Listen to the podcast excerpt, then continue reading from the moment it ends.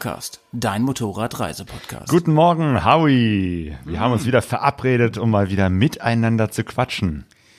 Ja, Claudio, ich wollte es eigentlich so ein bisschen, ich wollte es eigentlich jetzt so aussehen lassen, als wenn du mich einfach angerufen hast, weißt du, so super spontan einfach. Ne? Sag mal, Howie, Das hast du so- gerade mal Zeit, eine Minute? Hast mal kurz anderthalb Stunden Zeit mit mir über Motorradthemen zu reden? Ja klar, mache ich doch eh ständig. ja.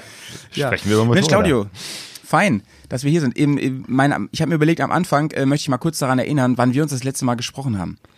Das war, meine ich, äh, korrigiere mich, wenn es nicht stimmt, äh, ah nee, war da schon Corona? Ich, äh, gute Frage. Ich meine schon, aber es ist äh, länger her als äh, geplant. Also ich meine nicht, dass wir irgendwie irgendwas planen würden, ähm, aber es ist schon äh, länger her. Da zitiere ich mal den Joker aus Batman, als er sagt, äh, sehe ich so aus wie jemand, der einen Plan hätte. Ja, das passt zu uns ja auch ganz gut. Ähm, nee, stimmt, es muss eigentlich schon während der Pandemie gewesen sein, weil wir vorher ja mit Caro gesprochen hatten und das war nämlich kurz vor der Pandemie, das weiß ich noch. Ganz Danach, richtig, eine Woche stimmt. später ging das los. Ja, ja. Da war da war sie noch so euphorisch, dass äh, ähm, sie jetzt ja wirklich endlich mal losfährt und jetzt kam dieser ganze Mist. Ja. Ja, so geht's ja im Moment vielen Leuten, die gesagt haben, Ja. 2020, da beginnt meine große Reise. Mhm. Äh, und jetzt sind ganz viele Leute unterwegs und machen nur so kleine Touren durch Europa. Und ähm, Ja. ja. es hat viele Motorradreisepläne zerschossen dieses Jahr 2020. Deinen auch? Äh, meinen auch, genau, weil eigentlich würde ich jetzt nicht hier sitzen und mit dir sprechen, sondern, Hm. sondern ich, wir wären unterwegs in Italien mit unseren beiden Motorrädern, die wir letztes Jahr auf unserer Abenteuer-Abendland-Tour dort hinterlassen haben. Und Ja. wir wollten ja eigentlich sogar schon zu Ostern, also im März, dann von Sizilien, Italien rüber nach Griechenland weiterfahren. Mega. Äh, Im März haben wir gesagt, okay, Corona, das äh, bringt jetzt nichts, oder April war das ähm, dann. Aber habt ihr da nicht noch gedacht, so, ja, bis dahin vielleicht, das sieht gar nicht so schlecht aus, das sind ja noch einige Wochen, oder war, war euch da schon sofort klar, nee, nee, niemals? Nee, nee, sofort klar war es nicht. So Mhm. war ja auch so ein Lernprozess, dass man erst dachte, hm, äh, geht's vielleicht nur mit Einschränkungen und dann äh, stellte man fest, die Flüge wurden alle nach und nach gestrichen und dann äh, war auch klar, unser Flug wurde gestrichen und dann haben wir gesagt, okay, wir warten erstmal ab, wie sich das weiterentwickelt, vielleicht im Sommer, vielleicht im Herbst. Jetzt ist der Mhm. Herbst, wir hatten das eigentlich jetzt geplant, wir haben uns auch richtig freigenommen und jetzt wurden wieder die Flüge gestrichen. Wahnsinn. Ähm, Das heißt- ja, Mhm. es, das heißt, ja, es fällt dieses Jahr komplett aus. Keine Abenteuer-Abendland-Tour. Die Motorräder bleiben in Sizilien stehen und nächstes Jahr müssen wir uns dann nochmal neu versuchen. Aber das ist schon Mhm. Ja. sehr ärgerlich, wirklich. Aber Claudio, dann bist du ja wirklich äh, der perfekte Counterpart für mich heute bei unserem Thema. Ja, da kommen wir aber gleich nochmal zu, da werde ich nochmal intensiv befragen, denn ihr macht ja eine ganz spezielle Form der Reise, sag ich mal, was ihr da seit Jahren eigentlich macht. Ne? Da reden wir gleich ähm, intensiv drüber. Aber erstmal die wichtigste Frage, Claudio. Wie geht's dir denn sonst, außer dass du nicht reisen kannst? Geht's dir sonst ganz gut? Bist du gesund? Ich bin gesund, von daher will ich mich nicht beklagen. Aber dass ich jetzt äh, nicht unterwegs mit dem Motorrad Mhm, zwischen Italien und Griechenland bin, das ist schon sehr, sehr, sehr schade. Man darf da gar nicht so drüber nachdenken, oder? Ja. Ja, Man- wie gesagt, also ne, real geht's mir natürlich sehr, sehr gut und es ist nicht so, dass ich jetzt Langeweile hätte. Zu tun gibt's eine ganze Menge. Wir renovieren weiter Klar. unser Haus und äh, treffen Freunde. Also von daher ist das schon alles in Ordnung. Aber jetzt mit dem Motorrad unterwegs sein, das wäre schon geiler. Und da ist auch noch schönes Wetter wahrscheinlich immer noch. Ne? Richtig, Also genau, das war ja der Plan, so, ne? dass es da jetzt schön ist, während es Oh, hier anfängt zu, zu nieseln, zu regnen, es kalt ist. Mhm. Aber Howie, wie geht's dir? Du, mir geht's auch soweit ganz gut. Äh, ich habe ja schon an vielen Stellen hier erwähnt, dass ich beruflich im, im äh, pädagogischen Bereich tätig bin, wie du ja auch. Äh, äh, also ich bin in der Schule und das ist schon stressig, sag ich mal so. Es ist schon anstrengend, ne? Corona, ähm, Hygieneregeln und so weiter. Und der normale Alltag äh, soll ja wieder laufen. Also man soll eigentlich während des Unterrichts nicht merken, dass Corona ist, aber natürlich merkt man es im Schulalltag enorm, ja. Und das fängt bei so Kleinigkeiten an. Gestern hatte ich so ein Treffen mit ähm, Koordinatoren so aus diesen gan- ganzen Regionen. Und zwar geht es um einen Debattierwettbewerb, ja.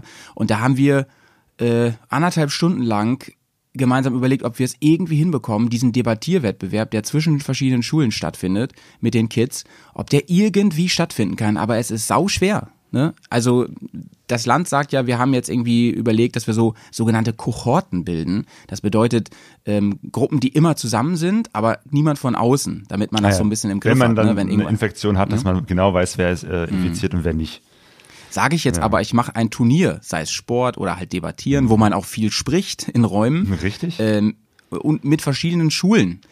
Das ist natürlich Coronas Albtraum so, ne? Und äh, wir haben jetzt noch keine richtige Lösung gefunden. Und das, aber das ist jetzt nur ein Beispiel für so viele Sachen. Ne? Das geht weiter bei ähm, Kursen, die zwischen verschiedenen Gruppen stattfinden, Fremdsprachen, ne? Die äh, Kurse, die über verschiedene, sich über verschiedene Jahrgänge, Klassen und so. Das ist organisatorisch alles sehr, sehr anstrengend. Und wir Lehrer sind natürlich auch noch diejenigen, die auch sowieso ständig mit verschiedenen Gruppen zu tun haben. Wir müssen dann ultra vorsichtig sein. Das heißt, äh, viel, viel Maske tragen, viel, viel Abstand. Das, was wir machen, und das muss ich dir ja nicht sagen, so dieses Zwischenmenschliche. Das, oh, hallo. Ich einmal grüßen. Hey. Die Sonja Hi. ist auch da. Geht's dir gut? Ja, mir geht's soweit gut. Genau, ich er- erzähle gerade, Claudia, dass es zwar ein bisschen stressig ist, aber mir geht's gut. Ich bin gesund. Alle um mich herum sind gesund. Ja. Aber du hast jetzt, ihr habt nicht, wann habt ihr denn Ferien in Bremen? Äh, nächste Woche und Woche ähm, die Bears und ich, also ich weiß nicht genau, wann der Pod Poddy hier rauskommt, aber nächste Woche äh, geht's los. Heute ist äh, Ah, Anfang okay. Oktober, sag ich mal. Und äh, dann fahre ich mit den Boys auch los. Aber wir müssen mal Woche. schauen, was, was, was Ja. Corona dazu sagt, ne? ja, okay. Mhm. Ich hoffe, Corona gibt euch hier den Segen. Okay, ich gebe Ja. mal wieder Schönen weiter Tag dir, an, Sonja.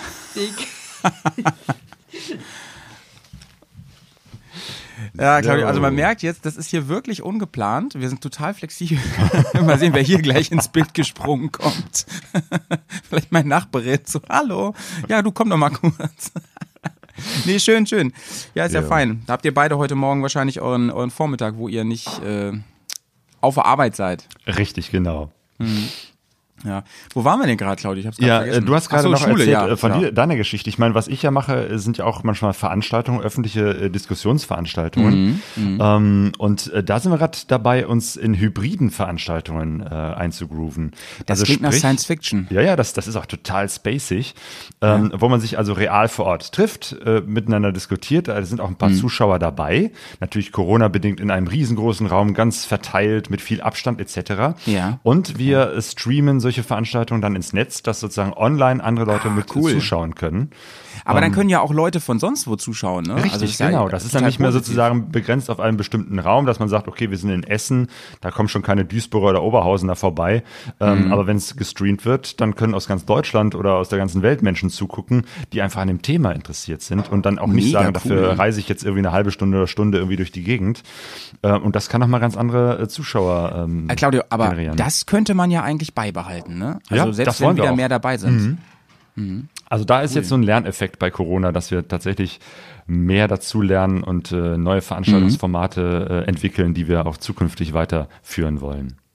Cool, cool. Ja, ich habe eben schon mit Sonja drüber gequatscht. Ich will ja nächste Woche los ähm, mit den Boys, mit den Bears und äh, wir wollen eine Tour machen. Eigentlich wollten wir die Trans-European Trail durch Holland, Belgien und so weit wir kommen fahren. Das hat sich natürlich jetzt alles erledigt, Corona-mäßig. Also ähm, ich habe im anderen Podcast auch schon darüber geredet. Das, ich meine, das wäre ja, es wäre machbar, so um die Krisengebiete herum, aber wir halten das für Quatsch. Also, Ach so, weil, weil Holland jetzt äh, zum Beispiel gerade jetzt äh, ein, ein Krisengebiet ist. Ja, aber auch nur. Teile Hollands. Aber ich halte es trotzdem für ein bi- bisschen, bisschen Quatsch, das jetzt zu provozieren, Mhm. zumal wir ja in Anführungsstrichen in der Öffentlichkeit stehen ne, und das ja auch dann posten bei Instagram oder bei oder bei uns im Podcast oder so. Mhm. Ja. Und äh, es muss einfach nicht sein, denke ich mir so. Ähm, andere, anderen geht's da echt gerade übel und wir fahren da mit unseren Bikes lang, ähm, wenn es sich vermeiden lässt. Ne? Und dann deswegen haben wir jetzt überlegt, wir machen eine Deutschlandtour.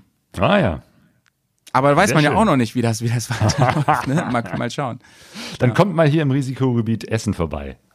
Ja, Ihr seid herzlich willkommen. Gute, gute Idee. Ich erinnere mich an deinen kleinen Garten, da können wir zelten dann. Ja, Das wird, das und wird wir haben. Gästezimmer. Ja, stimmt, ja, stimmt. Ähm, vielleicht komme ich drauf zurück. Wir wollen uns ein bisschen nach dem Wetter richten. Wir wollen ein bisschen schauen, so, was geht. Jo. Ja. Wie sind denn so die ähm, Offroad-Möglichkeiten in Essen Innenstadt? Ähm, nicht so gut. Kinderspielplätze, Ich war Sandkästen. kürzlich äh, tatsächlich mal in Duisburg. Da gibt es äh, den Motorradclub Duisburg Nord und die haben tatsächlich eine Offroad-Strecke, wo die da Enduro und Cross-Motorräder fahren können. Das sind Ja. so eine der wenigen Spots, wo man überhaupt irgendwie Offroad im Ruhrgebiet fahren kann, weil hier natürlich ne größter Ballungsraum. Ähm, Ja, ja. Hier ist wirklich äh, gar nichts mit Offroad fahren. Also weil auch natürlich gibt's hier auch grüne Wiesen und, und ein bisschen Landwirtschaft, aber hier sind halt überall Menschen. So, da kannst du halt nicht äh, unauffällig da langfahren, sondern ist sofort jemand da, der das sieht. Also von daher ist das äh, schon schwierig, bei uns hier Offroad zu- unterwegs zu sein. Ähm, als ich, als ich übrigens in, äh, im Sommer auf Tour gefahren bin, da musste ich nach Düsseldorf zum Bahnhof. Also quasi, ja, auch, auch erst durch den, den, durch den Pott auch erst zum Teil. Und äh, ich bin zum Beispiel durch, durch Wuppertal gefahren, ja. Ist Wuppertal Pott, ja, ne? Nein, nein, nein, das ist Bergisches okay. Ich Land. bring, achso, ups. Ja, es war Fall ein Albtraum. Das ist zwar auch hässlich, ich aber nicht alles, was hässlich ist, ist Ruhrpott. Das hast du jetzt zum Glück gesagt, ja? ähm, ja, auf jeden Fall war das, war das ganz, ganz fürchterlich, ähm, zur Rush Hour da durch diese Oh, ganzen, ja. durch diesen Ballungsraum zu Ja, fahren. ja, ja. Wahnsinn, diesen ganzen Wahnsinn. Schlauch in der Wupper entlang oder oben vom Berg runter und dann Stau, Stau, Stau, Stau, Stau und dann wieder den Berg hoch. Ja, ja, ja. ja genau. Also Wuppertal also vor allem Stau. Mhm. Stau, Stau. Ja, ja, ja. Aber diese Schwebebahn ist ja ein Highlight, ne? Also das kann Das man sich ja echt immer angucken. ja, ne? ja, ja, die ist Das sehr, ist sehr schön. Die wollten sie irgendwann mal äh, abbauen, weil die sich nicht Nein. mehr rentiert. Und da gab es viele Bürgerbegehren und Leute gesagt haben, nee, das ist eine Tradition, das ist das einzig Schöne hier in Wuppertal, Ja. das einzig Attraktive. Ja. Und die haben es zum Glück jetzt äh, beibehalten, also beziehungsweise die wird jetzt renoviert. Oder wurde renoviert. Dieses alte Ding ist ja irgendwie aus den 20er Jahren, wirklich ein sehr altes historisches äh, Teil dieser Schienen, diese ganze Konstruktion und die Schwebebahn in Wuppertal bleibt. Nice. Claudio, wir reden heute über das Thema. Ich dachte, wir beenden jetzt die Sätze füreinander. Reisezeit. Ja, Reisezeit, Ja, genau. ge- das Thema für 2020. Ja, total. Nee, wirklich. Ne? Es ist Äh, ähm, Motorradreisen äh, und das große Abenteuer. Ähm, und äh, viele Reisen, über die wir sprechen, äh, sind ja oft das, äh, die, die, das große Abenteuer im Sinne von, Mhm. ich nehme mir richtig viel Zeit, kündige meinen Job, löse die Wohnung auf und fahre raus in die Welt und dreieinhalb Mhm. Jahre später gucke ich mal, wo ich angekommen bin. Das ist so ein Traum, den, Ja. über den wir gerne reden, den wir, äh, den viele von uns auch äh, träumen, aber der sich halt nicht immer so realisieren lässt äh, oder nicht auch alle Menschen realisieren wollen. Also nicht jeder möchte seinen Job an den Nagel hängen und äh, hat auch so viel Erspartes, dass man dann mal äh, mehrere Jahre hinweg nur vom Ersparten leben kann. Ähm, von daher ist so die Frage, wie kriegt man das noch hin? Wie kann man abenteuerliche Motorradreisen machen, wenn man nicht das ganz große Abenteuer, den ganz großen Zeitraum hat? Ja, vor allen Dingen ist es ja so, dass du ja durch Pegaso-Reise sehr häufig mit solchen Menschen triffst, die sowas. Also das ist ja auch so ein bisschen der euer, euer Hauptthema, dass ihr mit solchen Leuten sprecht, die sowas gemacht haben oder gerade machen oder vorhaben. Ähm, das heißt, du hast ja eigentlich ähm, ein eher verzerrtes Bild. Wenn man deinen Podcast oder euren Podcast länger hört, hat man das Gefühl, es gibt unfassbar viele Menschen, die das machen. Ne? Alle Aber Menschen reisen doch immer über mehrere Jahre hinweg. Das machen doch alle. Und das ist natürlich Nein, Quatsch. natürlich ich meine, nicht, äh, wenn du, äh, ich meine, was glaubst du, wie viel Prozent von den Hörern von Pegaso-Reise machen das selber? Das ist wahrscheinlich so minimal. Ja, ja, ja, ne? ja. Da reden wir wahrscheinlich vom einstelligen Prozentbereich. Ja. Ähm, ich meine, Motorradreisen ist schon eine, eine kleine Nische, aber dann wirklich So schon, ne? reisen, Genau. dass man tatsächlich äh, längere Zeit äh, als den normalen Urlaub unterwegs sind, das können nur ganz, ganz wenige Menschen. Also da ist sozusagen, äh, da seid ihr eher auf der realistischen Schiene mit Bears on Tour äh, unterwegs, weil ne, On, ihr off, macht ja eben off, halt selber eher so diese zwei oder drei Wochen Reisen, Ja. die, die man sich eben halt im normalen Urlaub Ähm, organisieren kann. Genau, also wirklich, ähm, weil ich, ich ja auch noch durch den öffentlichen Dienst bin auch an die Ferien gebunden. Das ist auch nochmal so ein Punkt, wenn man nicht irgendwie gerade ein Sabbatjahr macht oder sowas. Aber du hast ja eben schon gesagt, das ist einfach auch schwierig im normalen Alltag, weil wer ist denn schon so ein cooler Dude oder Dudin, die ähm, in der Lage ist, mal eben alle Fixkosten, alle Dinge, wo man drin hängt, mal eben so abzustellen. Das fängt ja schon an bei vielleicht Immobilie oder so, ne? Da muss man schon mal eine Lösung finden, um das, um das hinzubekommen. Und wenn ich überlege, bei euch zum Beispiel, ihr habt ein sehr ähm, charakteristisches Haus. Ich durfte ja schon mal dort verweilen. In, Das in, in der Leg Limettenhaus. Im legendären Limettenhaus. Jo. Du kannst ja auch nicht einfach bei eurem Haus, ne? Das ist schon, ich sag mal, das ist schon speziell, ne? Ähm, ihr habt da so viel Persönlichkeit reingebaut. Da kannst du auch nicht mal einfach sagen, das ist für jeden was. Das ist auch nicht unbedingt absolut behindertengerecht und so. Da kannst du nicht Ja. jeden reinschicken, mal Ja. für ein halbes Jahr. Und es ist ne? noch nicht fertig, also ne, das kannst du auch nicht mal irgendwie so auf dem Markt vermieten, weil einige Zimmer sind eben halt noch totale Baustelle. Genau, genau, genau. Was willst du da für Miete nehmen dann, wenn du sagst so, ja. Ähm, Ja. okay, hier ist halt noch ein bisschen Flatterband und so, stör dich nicht dran. Ja, Genau, und da musst du aufpassen, das könnte zusammenkrachen oder so. Das Zimmer Aber darfst du nicht Bock benutzen. hast. Hier ist der Boden nicht in. Ordnung. kannst du gerne die Treppe neu machen, Ja, genau. Also wäre auch möglich, natürlich. Auch dieses äh, Haus könnten wir vermieten, wenn wir irgendwie für eine Zeit lang äh, auf Reisen gehen. Aber das macht sie halt nicht so so gerne oder so lieb, wenn es Ja. eben halt das eigene Haus ist. Das wäre was anderes, wenn es eine Wohnung wäre, die man einfach, äh, Mhm. wo man den Mietvertrag einfach kündigen kann. Man stellt seine Sachen irgendwo unter und gut ist. Das ist hier Mhm. schon eine andere Situation. Pa Partnerschaft ist ein Thema, ne? Auf jeden Fall. Mhm. Ähm, du hast jetzt erstmal das große Glück, dass du eine Partnerin hast, die ähm, das gleiche Hobby hat, Mhm. die auch Motorradreise spannend findet, auch, auch selber sogar fährt oder ähm, sich dafür sehr begeistert. Das ist schon mal was sehr Besonderes. Das ist auch eher die Ausnahme, würde ich sagen. Eher ein Zufall, ein glücklicher Zufall. Ähm, oder habt ihr euch deswegen kennengelernt? Nee, ne? Das Nee, nee, wir so- haben, als wir uns kennenlernten, war für uns beide Motorradreisen gar kein Thema. Das ist tatsächlich Ah, ja, erst okay. äh, mit der Zeit gekommen. Erst kam das Thema Reise, dann kam das Mhm. Thema Motorrad und dann sind wir zusammen auf einem Motorrad unterwegs gewesen. Dann hat Sonja irgendwann den Führerschein gemacht. Das hat sich so nach und nach entwickelt.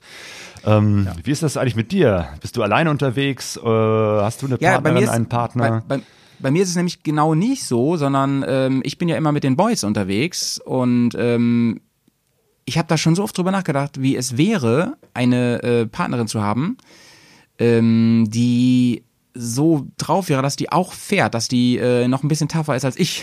ist ja nicht so schwer, aber ähm, weißt du, was ich meine? Ich, hab, ich glaube, dadurch, dass ich schon so lange jetzt das mit Jungs oder ganz alleine mache, wäre das für mich gar nicht so einfach. Das so, ich, ich kann dir gar nicht sagen, wo- sagen, woran das liegt.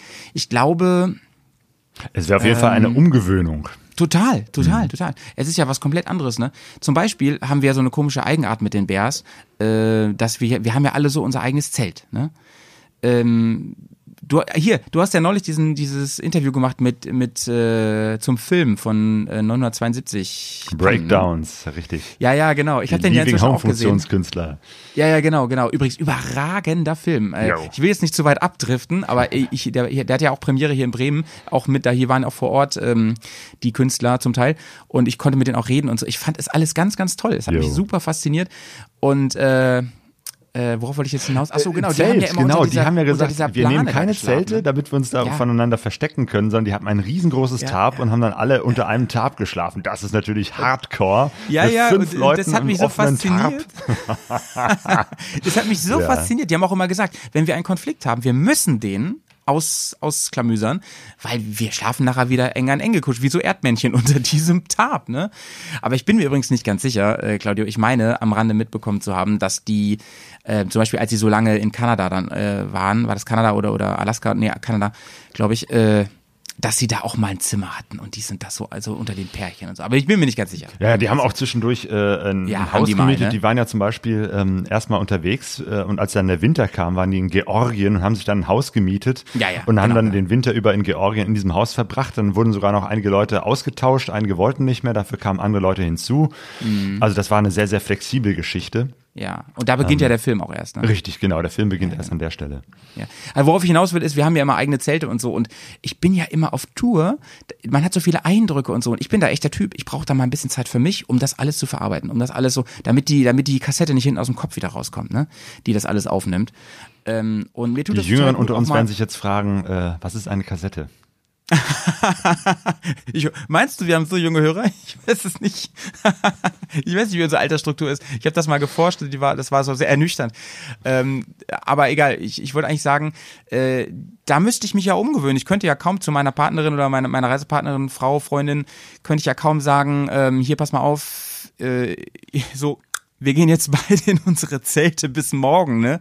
Das geht ja nicht. Das will man dann ja irgendwie auch gar nicht. Ähm, aber diese Zeit würde mir fehlen und die habe ich halt auf dem Motorrad nicht, so wie andere sagen, ja, dann ich mache das auf dem Motorrad, wenn ich da alleine sitze. Wahrscheinlich wäre ich mit der auch noch unter mit Funk verständigt und so, weißt du? Und das wäre irgendwie. Das muss man ja nicht. Also Sonja und ich, Ja, wir haben das tatsächlich auf einer Tour gehabt, äh, damals in äh, Sumatra. Da hatten wir Funk, ähm, weil wir das gesponsert bekommen haben. Ähm, das war allerdings tatsächlich Funk, so mit, mit langen Kabel und, und Oh, wie bei Verstärker. Fahrschule so. Ja, ja, wirklich äh, total äh, veraltete Technik. Also schon damals war das irgendwie nicht mehr State of the Art. Und ähm, Ja. danach waren wir echt froh, da haben wir diese Dinge abgestöpselt und nie wieder äh, gebraucht. Und ähm, seitdem nutzen wir auch keinen Funk. Also wir haben da nix. Ähm, erstmal Nice. unterm Helm ist jeder für sich. Ja, genau, darauf wollte ich eigentlich, eigentlich nur hinaus. Es geht ja einfach- also um die Art des Reisens, ne? Ähm, die Tour diesen Sommer hat bei uns ja auch drunter gelitten, weil sie war ja sowieso auf Juli terminiert. Da war uns eigentlich sofort klar, ey Leute, wir wollten eigentlich Richtung Seealpen wieder fahren, dass das raus ist dieses Jahr, weil da ja Italien und so, das war ja ein Riesenthema. Frankreich, Italien, das ging ja alles gar nicht. Ja. Äh, deswegen sind wir dann ja nach Slowenien, als Slowenien gesagt hat, äh, wir sind praktisch wieder Corona-frei so. Also wir haben das im Griff. Sonst hätten wir das auch nicht gemacht. Und ähm, das ging ja vielen so und ganz viele müssen ja improvisieren dieses Jahr. Richtig schwer ist es ja für Leute, die ähm, hier wie Walle oder so, die ein Geschäftsmodell haben, was das angeht. Ne? Ja. Also die müssen, die müssen ja zusehen, wie sie das improvisieren jetzt. Mhm. Äh, man, man kann nicht nach Afrika gerade. Das ist, oder es, man sollte es nicht, oder es ist einfach sau schwer. Richtig, oder wenn man da ist, kommt man nicht wieder zurück und so. Also das ist tatsächlich Ja. ein, ein Riesenproblem für viele Menschen, äh, die unterwegs sind. Also äh, ich meine, solange das Freizeit ist, äh, kein Problem. Aber ne, in dem Moment, wo es tatsächlich beruflich ist, man geführte Mhm. Touren macht oder, oder Reiseveranstalter ist, da kann man eben halt nicht mehr so ganz flexibel sagen, okay, ich gucke jetzt mal gerade so, wo sind die Corona-Zahlen korrekt, welche Grenzen sind Ja, offen, ja. da fahre ich jetzt hin. Das können wir als Einzelreisende sehr gut machen, aber das ist natürlich für Menschen, deren Geschäftsmodell das ist, ein, ein großes äh, Problem.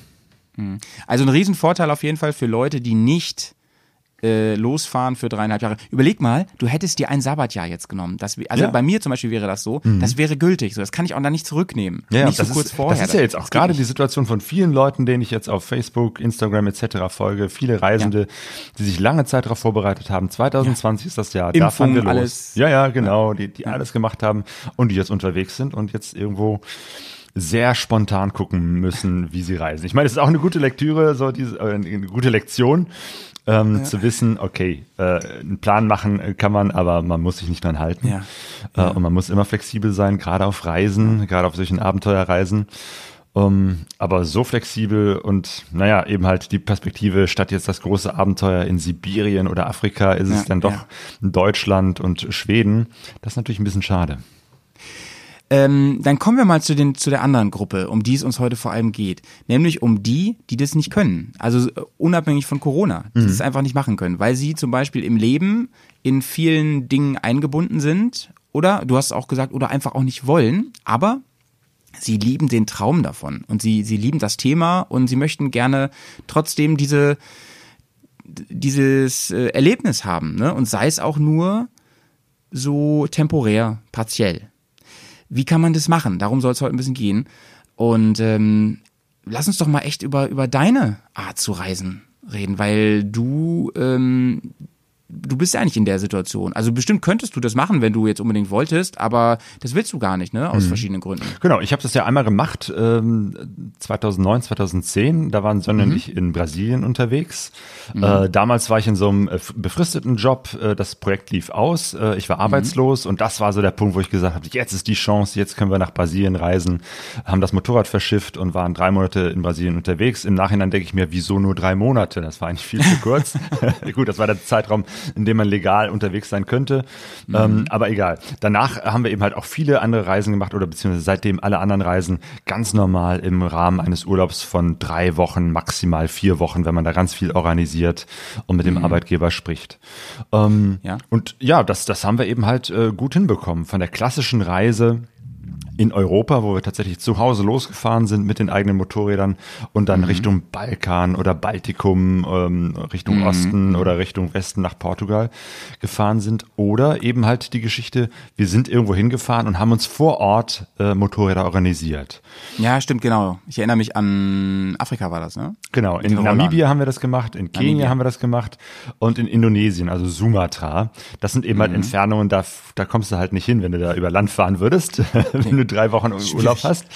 Und deswegen haben wir gesagt, okay, wir, wir fahren dahin, also wir fliegen dahin, organisieren uns vor Ort Motorräder und damit sind wir dann da äh, drei Wochen, vier Wochen unterwegs und am Schluss Mhm. müssen wir halt wieder am Anfangspunkt sein und von dort aus fliegen dann Lass mal, zurück. lass mal darüber ein bisschen, ein bisschen reden. Ähm, Vor- und Nachteile von dieser Art zu reisen. Übrigens, wie ich habe ja das Thema vorgeschlagen, wie ich darauf gekommen bin. Ich habe neulich einen äh, hier ein bei Patreon, also für unseren kleineren Kreis, habe ich einen Podcast gemacht zum Thema ähm, Möglichkeiten des Reisens, ne? Und das war ja so eine davon. Und äh, da habe ich, aber den mache ich alleine, nur mit mir als Tagebuch quasi. Und da habe ich schon ein bisschen, und deswegen habe ich so viele Fragen jetzt an dich eigentlich, was es angeht, äh, wo du die Vor- und Nachteile siehst. Ja. Also für mich ist erstmal der größte Vorteil, den hast du gerade selber ähm, schon genannt. Ich musste halt nicht hinfahren mit meinem Motorrad, ne? Das ist Jo. erstmal ganz, ganz großartig. Und wenn ich nur zwei, drei Wochen Zeit habe, ähm, und das ist dann ja, wenn ich schon, alleine wenn der Flug schon so lange geht, wenn ich also für die Anreise schon so zwei Tage eigentlich einplanen muss, bis ich so wirklich da bin und, und, und starte und so. Ähm, das ist ja schon, da geht ja schon, da geht, also ich muss schon vier Tage abziehen dafür. Ja, richtig, genau. Das ist auch ganz halbe wichtig äh, zu, zu wissen. Ne? Ich äh, steige ja nicht äh, heute ins Flugzeug, äh, steige am Abend raus und setze mich aufs Mhm. Motorrad, sondern da sollte man immer Pufferzeit einrechnen. Und das haben wir Mhm. auch bisher immer erfolgreich gemacht, weil wir genau wussten, erstmal, du kommst an, du bist erstmal total fertig. So, ne? Und selbst. Genau. wenn du deine erste Unterkunft schon irgendwie gebucht hast oder Leute vor Ort kennst, ähm, musst du auch erstmal ankommen. Und du willst auch erstmal Mhm. mit den Leuten da vor Ort äh, in Kontakt kommen, die erstmal kennenlernen und erstmal sich äh, treffen und ein bisschen dich umschauen, dich orientieren. Das mit den Motorrädern organisieren, in vielen Ländern klappt das eben halt nicht so locker, dass du da irgendwo reingehst, deinen äh, Schlüssel abholst, irgendwas unterschreibst und losfährst, sondern meistens ja, in vielen Ländern ist es eben halt noch ein bisschen Organisationskrimskrams und dann funktioniert das nicht so zeitig, wie du es gerne möchtest. Ist, dann ist das eine Motorrad nicht fertig oder das andere äh, musst du noch drauf warten. Dann musst du vielleicht noch irgendwas umbauen, noch irgendwas modifizieren etc. Dann wird noch jemand krank. Also rechne immer mit äh, mehreren Tagen noch dazu ein, die du brauchst, äh, um tatsächlich. Nehmt ihr euch dann immer ein Zimmer, ähm, erstmal die erste Nacht und dann am Tag danach ist das geplant mit der Ausleihe? Oder wie macht ihr das? Ähm, wir hatten das Glück, immer irgendwo unterwegs zu sein, wo wir Leute kannten, beziehungsweise umgekehrt. Wir reisen eigentlich nicht irgendwo hin äh, und gucken dann erstmal, sondern äh, unsere Reiseziele äh, sind oft so gewählt, weil wir jemanden irgendwo kennengelernt haben. Sagen wir, die Person besuchen wir. Also jetzt zum Beispiel in, in Kenia war das, wir, wir kannten den Maler, Adam, äh, und haben gesagt, den besuchen wir. Den fragen wir, dass der uns was vor Ort organisiert im Sinne von äh, Hotel, Pension ähm, oder wir könnten bei ihm übernachten. Also bei- das ging dann nicht, weil seine Wohnung wirklich win- winzig klein ist. Deswegen hat er uns da eine Pension organisiert. Und das waren dann die ersten Tage, dass wir da ankommen, ihn kennenlernen und treffen etc. Ähm, Und dann von dort aus gucken, äh, also wo wir die Motorräder ausleihen, das wussten wir schon vorher. Wir hatten schon vorher Adressen, wo wir uns welche ausleihen wollten. Aber auch da musst du immer damit rechnen, es könnte sein, dass es nicht klappt. Ne? Man nimmt vorher Kontakt auf, das habe ich an verschiedenen Stellen schon erlebt. Äh, Und die Leute sagen, ja, ja, pff, komm vorbei, wir machen das schon. Also ist jetzt die, meistens nicht sowas mit fester Reservierung, du weißt genau, die zwei Motorräder stehen um die und die Uhrzeit da, sondern die Leute sagen, ja, komm mal vorbei, klappt schon. Das muss man halt und dann dann musst du wissen, es könnte auch haben, sein, ne? dass es nicht klappt, weil genau dann die Und- Motorräder ja. nicht fertig sind. Und eine gewisse Flexibilität mitbringen. Ne? Ja, ja, ja, genau. Ja, ja. Oder also ich Sumat- erinnere mich an, ja. Sumatra, da war das zum Beispiel so, da, da hatten wir, ähm, da hatten wir auch einen Kontakt vor Ort. Also da, da kannte ich eine Kollegin, die dort bei der Kirche arbeitet. Bei, äh, bei der konnten wir dann auch übernachten und uns akklimatisieren. Auch das du musst ja auch körperlich erstmal irgendwo ankommen. Gerade wenn es Länder sind, die auch Ja, ja, klimatisch ja. und von der Zeitumstellung wo, woanders sind. Ne? Irgendwie Wobei sich Afrika ja die, der Jetlag eigentlich in Grenzen halten müsste, oder? Genau, Kenia, das sind, glaube ich, ein, zwei Stunden oder so. Aber Indonesien, das ist der, die andere Seite des Ja, Globus. ja. Da hast du irgendwie so, Ja, ich ja. weiß es jetzt im Kopf nicht, aber irgendwas um die fünf, sechs Stunden Zeitunterschied. Ja, ja. Äh, da setzt du dich nicht einfach aufs Mo- Moped und fährst sofort los, sondern du musst erstmal Ja, wirklich ja, ja. ankommen. Akklimatisieren, großes Thema. Tierisch hohe Luftfeuchtigkeit, äh, über 30 Grad, also da, da muss der Körper auch erstmal ankommen. Sumatra, So. was würdest du denn da einplanen? Also da muss man da also eher mindestens nochmal, also die Reise ist schon lang genug. Ich denke mal zwischen 20 und 30 Stunden dauert das, Mhm. Ja, bis, du, genau. bis du da bist. Weil du hast ja auch keinen Dann- Direktflug, sondern meistens irgendwo mit Umsteigen, Genau. mit, mit Warten. Du kommst irgendwo Genau. an, ne, bis du dann wirklich da bist, musst du zwei Tage rechnen. Und wir hatten dann, glaube ich, nochmal so drei, vier Tage vor Ort und das war auch genau realistisch. Dann, Ähm, dann natürlich äh, äh, bist du da, hast eine krasse Luftfeuchtigkeit, ist ganz Ja. anderes Klima und so weiter. Der, der Körper muss sich erstmal darauf einstellen. Also mindestens nochmal 24 Stunden musst du einrechnen, oder? Mindestens. Bis du wirklich da bist. Ja, ja, So. genau. Genau. Und dann, wenn man irgendwo zu Gast ist, also bei der Kollegin, da wusste ich auch genau, die wird uns erstmal mitnehmen in ihren Alltag und wird uns erstmal Leuten vorstellen und, und wir lernen dann erstmal die Kirchengemeinde kennen und so weiter. Das wäre auch unhöflich zu sagen, so, guten Tag, Bis du auf schön. dem Bike sitzt, ne?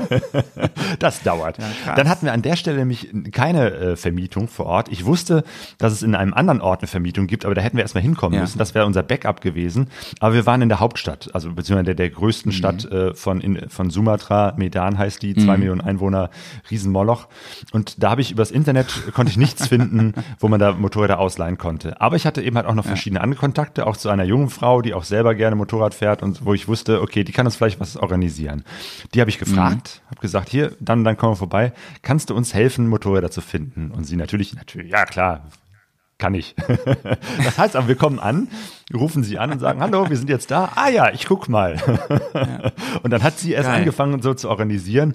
Und am Ende war es dann tatsächlich so eine Mischung aus einem äh, äh, Motorrad, das wir tatsächlich von einem Verleiher ge gemietet haben ähm, und ein anderes Motorrad, weil der hatte zwar zwei Motorräder, aber das andere war so schrottig, das ging gar nicht. da wussten wir sofort, damit kommen wir nicht weit.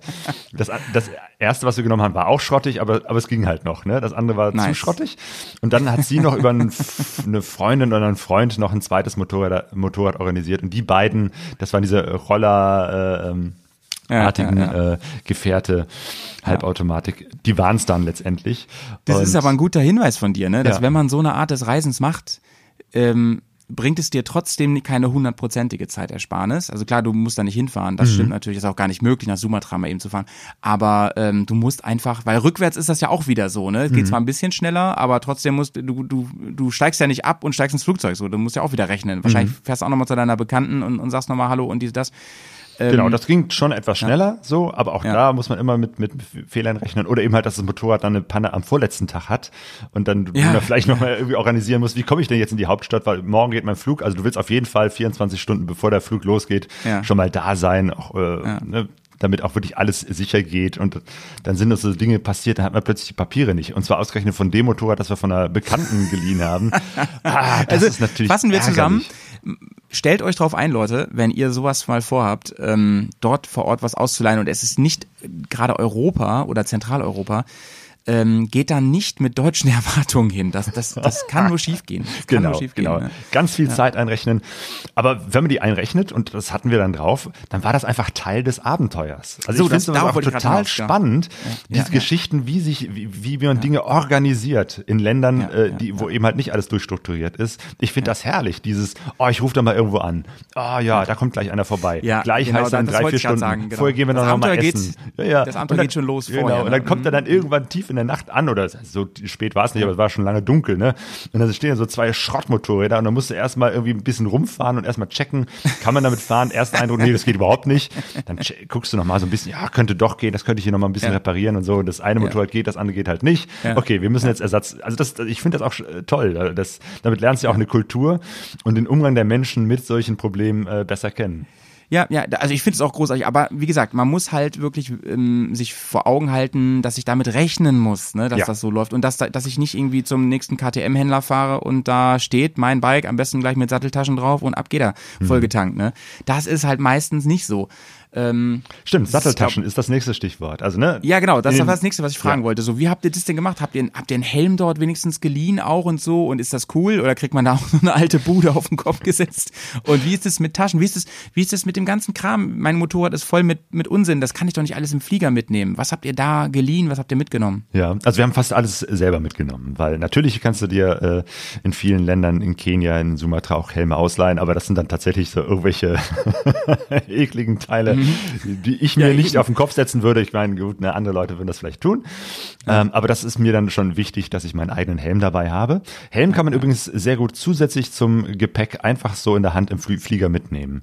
Ach so, ähm, also okay. das, das, das war nie ein Problem, dass wir unser ganz normales Handgepäck hatten. Also die, die Mhm. übliche Tasche oder so, plus noch den Helm. Da sagt keiner was. Ach so, also machst ne? du in so eine Stoffbeutel und dann los geht's. Teilweise mit Stoffbeutel, teilweise ohne Stoffbeutel, dass alle Ah, ja. sehen, ach so, das ist nur ein Motorradhelm. Alles kein Problem. Also hätte ich versucht, diesen Helm noch irgendwie in, in die Tasche reinzuquetschen, da hätte ich ja ganz viel äh, äh, Platz äh, verbraucht und äh, das ist nicht notwendig. Also habe ich schon mehrmals gemacht, das geht wunderbar. Einfach zusätzlich mitnehmen in der Hand. Ich glaube, ich habe noch nie wen gesehen beim Einchecken, der Motorradhelm in der Hand hat. Ich glaube nicht. Ich, Ja, ich, ich, stimmt, das ich würde mich selten. erinnern. Das würde mir auffallen. Ja, Aber, aber wie gesagt, das ist kein Problem. Genau, also ich, wir haben schon richtig viel Zeug immer dabei. Und also meistens haben wir dann einen riesengroßen Rollkoffer. Ähm, und dieser große Rollkoffer, der kommt natürlich nicht mit auf der Tour. Auch da muss man sich dann gucken, das, Ja, ist, das ist das ja, genau. geringste Problem, irgendjemanden zu fragen, kann ich mir mal eben deinen Roll, meinen Rollkoffer bei dir unterstellen, das geht immer. aber man muss halt wissen, ne, dass, der, den brauchst du für den Transport und am Ende brauchst du den Ja, aber wenn ich da, Claudia, Natürlich. aber jetzt, jetzt mal konkret, wenn ich da keinen kenne vorher, ne? Es gibt ja auch genug Leute, die, die wollen eine, so, eine, so eine Tour machen, irgendwo hinfliegen, dort mit dem Motorrad. Das muss Mhm. Dann ich fragst das, du in dem du ja Hotel nicht oder der Pension. Fragen, ne? Ja, ja, ja dann- okay. Dann Genau. fragst du da, ist das okay, wenn ich oder Motorradverleiher oder Genau, so. Ne? genau. Du, du lernst ja Leute da vor Ort kennen, also kennenlernen. Mhm. Ne? Du kommst mit Leuten in Kontakt. Und wenn du drei, vier Leute fragst, kann ich meinen Koffer bei dir unterstellen, dann wird in der Regel keiner sagen, nein, das geht nicht. Doch, natürlich geht es irgendwie. Da brauchst du ein bisschen, auch ein bisschen Vertrauen dann, ne? ja. So. Ja, ist gut. ja nur ein Koffer. Ja, äh, eben, genau. Es ist nur ein Koffer. So, aber das Vertrauen habe ich ähm, und Mhm. äh, das, das funktioniert schon. Nice. Genau. Äh, Stichwort äh, Taschen. Also in der Regel hat man keinen Verleiher, der äh, irgendwo schon fertige Motorräder mit, am besten noch mit Alukoffern hat. Das hatten wir in Namibia, Mhm. das war toll, aber das äh, ist eher die Ausnahme, sondern in der Regel sind es halt irgendwelche Motorräder. Und du weißt noch nicht mal genau, was für ein Modell das ist. Oder es sind Modelle. Weißt du, was ich machen würde, bevor Ja. du sagst, wie ihr es gemacht habt? Ich würde mir dann, ich hatte ähm, bis vor einigen Monaten bin ich noch mit diesen Enduristan-Taschen rumgefahren. Ja. Ähm, also Softbags, ne, die man, die wasserfest sind, wo viel reinpasst und die sind universal äh, einfach über alles Mögliche, was irgendwie Richtung Gepäckträger, Rückbank geht, rüberzulegen und Ja. mit Kabelbindern kriege ich die irgendwie befestigt und ähm, die kann man sehr flach zusammenfalten. Genau das ist die Lösung. Also ne, Ah, diese ja. Softbags, die, die wirklich Satteltaschen wie beim Pferd eben halt so mit zwei großen Riemen miteinander verbunden sind. Pferd, sehr gut, ja.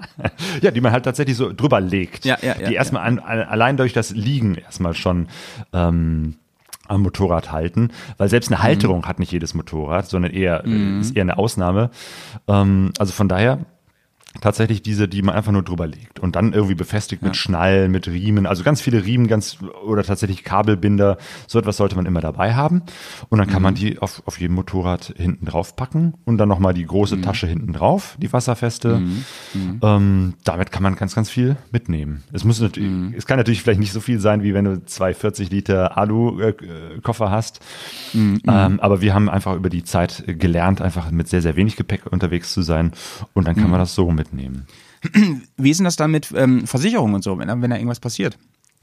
Vor Ja, hast. Pech gehabt. also die, die äh, Motorräder selber, die, da gab's äh, immer eine Versicherung, tatsächlich so eine Haftpflichtversicherung. Das heißt, hätten wir anderen Menschen äh, Schaden zugefügt, dann äh, hätte da diese Haftpflicht äh, gegriffen. Das ist aber auch schon alles. Also Ah, okay. Was, was wäre denn, wenn euch die geklaut worden wären? Die sind ja nicht eure Maschinen so. Ja. Hättet ihr ihm die dann ersetzen müssen? Ja. Oder gab es. Ja, okay. Hm, hätten wir. Also vielleicht hätten wir, wenn wir gefragt hätten, uns erkundigt hätten, hätten wir das sicherlich auch vor Ort versichern können. Ähm, das wäre sicherlich möglich gewesen. Aber da sind wir so drauf, dass wir sagen, da- das Risiko gehen wir ein. Das waren ja auch nie besonders wertvolle Maschinen, mit denen wir unterwegs waren. Waren halt so Local, Local Dinger, ne? Das Ja, heißt, genau. ähm, die, die, das ist nicht, als wenn du mit so einer ähm, nagelneuen äh, Yamaha da auftauchst, die noch blinkt und glänzt oder so, ähm, wo alle denken so, oha, das ist aber was, was Feines hier, was hier parkt, ne? Sondern die denken so, ja, das könnte auch mein Nachbar sein. Genau. Karre, ne? so. Das ist eben halt auch ein Vorteil. Wir waren in äh, Sumatra eben halt mit diesen Halbautomatik äh, Moped-Rollern äh, unterwegs, diese Honda Cup äh. Dann waren wir in ähm, Kenia äh, mit den typischen Border Bodders, das sind so kleine 150 Kubik Maschinen, beziehungsweise Sonja mit so einem Automatikroller unterwegs. Das waren halt so diese typischen Maschinen, die, wenn sie am Straßenrand stehen, jeder andere äh, halt auch äh, hätte fahren können. Von daher gar nicht Diese- auffällig waren. Und vor allem, wenn da mal was kaputt geht, und das ist uns in Sumatra zum Beispiel, weil wir da mit alten, wirklich äh, schrottigen Maschinen unterwegs waren, da ist auch mal zwischendurch was kaputt gegangen. Nichts Schlimmes, aber es konnte Mhm. an jeder Straßenecke konnte man uns helfen, weil die Leute die Ersatzteile haben, sie kannten die Maschinen. Ja, ja, ja. Und dann ist das äh, kein Ding, mal irgendwie eine Sicherung oder eine Batterie oder sonst irgendwas da mal eben zu wechseln. Ist diese, diese Honda Cup, ist das nicht sogar äh, das meistverkaufteste Moped der Welt oder so? Die, Genau. Dieses Milliardending? ja, ja, ne? ja, Ja, in ganz Asien fahren äh, die Leute eben halt mit diesen Maschinen rum. Die sehen so ein bisschen Eigentlich ganz aus. geile Karre so, ne? Ja. Weil hat die Eigenschaften eines Rollers, also so simpel und gut. Ja. Ähm, Hat aber, aber große Reifen. Mhm. Re große Reifen, ne? Du kannst viel besser damit ähm, auch, auch, auch mal unwegsames Gelände fahren, sag ich mal. Also die Straßen, die man da so vorfindet Mhm. Ja. zum Teil. Und äh, man kann auch Kurven damit richtig fahren und so, ne? Nicht wie Richtig. mit so kleinen Roller, Ballonreifen. Jo. Ne? Ja, es ist schon fast ein Motorrad, also es so ein bisschen Mittelding, ne? Richtig, genau. Ja, so um die 110 bis 150 Kubik. Also von daher genug Power für eine Landstraße. Autobahnen, wie wir sie kennen, äh, gibt's ja eher selten. Also von daher ist es äh, die- genau die Power, die du auch brauchst. Und mit so einem Ding umzufallen, ist halt überhaupt Ja. kein Problem. Sofort wieder aufrichten. Fertig. Ja, ja, genau. Aber diese Sache, ähm, worüber wir gerade geredet haben, mit der Versicherung und mit dem, was ist damit vor Ort, das kann ich ja auch genau andersrum werten. Ich kann das ja auch als Vorteil sehen. Ne? Ich kann ja auch sagen, pass auf, ich habe dann nicht meine ähm, BMW GS da rumliegen, kaputt und ich muss irgendwie an Ersatzteile kommen. Ich muss die da irgendwie wieder wegkriegen, weil ich sonst auch ein Steuerproblem kriege. Man muss ja die auch wieder ausführen und so. Das führt jetzt ein bisschen weit, aber ich habe eben nicht dieses Problem. Ich könnte theoretisch sagen, pass auf, äh, im schlimmsten Fall kaufe ich dir eine neue Honda Cup, die kostet wahrscheinlich noch nicht mal die Welt da unten und oder eine gebrauchte. Und ähm, ja, die Reise ist jetzt hier vorbei. Ich fliege jetzt nach Hause. So, Problem gelöst. Ne? Das ist halt auch ein Vorteil im Grunde. Richtig, genau. Das ist ja auch oft äh, das Problem von Langzeitreisenden, die mit dem eigenen Motorrad unterwegs sind. Wenn die irgendwo unterwegs äh, einen Schaden haben, wo man eben halt ein Ersatzteil dann aus Europa einfliegen muss, ein Kardan oder so, äh, dann, dann steckst du auch irgendwo mal eine Woche oder zwei fest. Ja. Ähm, das ist natürlich, wenn man so den Horizont von mehreren Jahren hat, kein Problem. Ja, aber wenn du da drei Wochen zwei, unterwegs drei Wochen, bist ne? und dann eine Woche damit verbringst, irgendwo auf ein Ersatzteil zu warten, das möchtest du nicht haben. Dann ist es tatsächlich der Vorteil, mit solchen äh, Local-Maschinen unterwegs zu sein, wo dann Mhm. jeder Straßenecke dir ein Ersatzteil notfalls auch gebraucht zulegen kannst.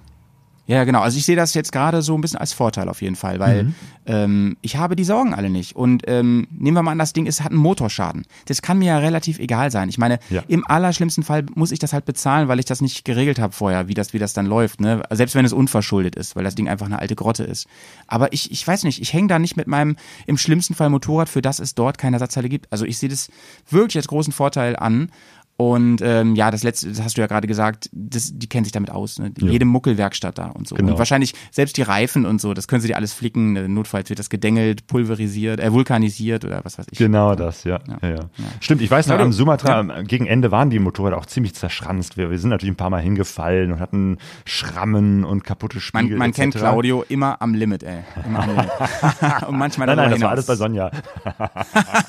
Sometimes beyond, ey. Genau. Und dann sind wir dann tatsächlich noch mal irgendwie in so eine Straße gefahren, wo es nur Motorräder-Zubehör gab und haben dann wirklich alles Mögliche ausgewechselt. Hier nochmal einen neuen Sch- Scheinwerfer, hier neue Spiegel etc. und dann nochmal waschen lassen. Die sahen richtig toll aus am Ende. Die sahen besser aus als auch, vorher, ne? Ja, ja, genau. Und haben wir dann wirklich auch äh, stolz übergeben und gesagt, guck mal hier, sieht das nicht toll aus. Und wo sind die Und die so, Papiere? wow. Oh nee, Mist, scheiße, Papiere haben wir jetzt irgendwo verloren. Egal. Jetzt wirklich, jetzt wirklich. Ja, ja, tatsächlich. Von einem Motorrad die ähm, Papiere, den Ach, das war die Nummer, ne? Ja, den hatte ich, hatte ich ähm, später habe ich dann festgestellt, er lag doch in meinem Portemonnaie und zwar in so einem Mittelseitenfach, so Oh ne, zwischen verschiedenen Oh. Fächern. Den hatte ich dann mit nach Deutschland genommen und, und wochenlang noch unterwegs gewesen. Äh, aber ähm, Egal. TÜV ist wahrscheinlich auch kein Thema da so richtig, ne? Nee, TÜV sowieso nicht, nein. Aber versicherungstechnisch, äh, das ist wichtig, dass man da so seinen, seinen Schein hat, mit dem man Ja, belegen kann, ja. das Motorrad gehört mir und es ist versichert. Ja. Claudio, bevor wir uns jetzt beide einen Kaffee holen, wir nehmen nämlich ähm, zu einer unsäglichen Zeit vormittags auf heute. Ähm, statt Whisky Time gibt's heute mal eine Kaffee-Time. Am frühen Morgen, Ähm, es ist schon halb zwölf. Ja, du, ne, für einen Lehrer, ne, man kennt es.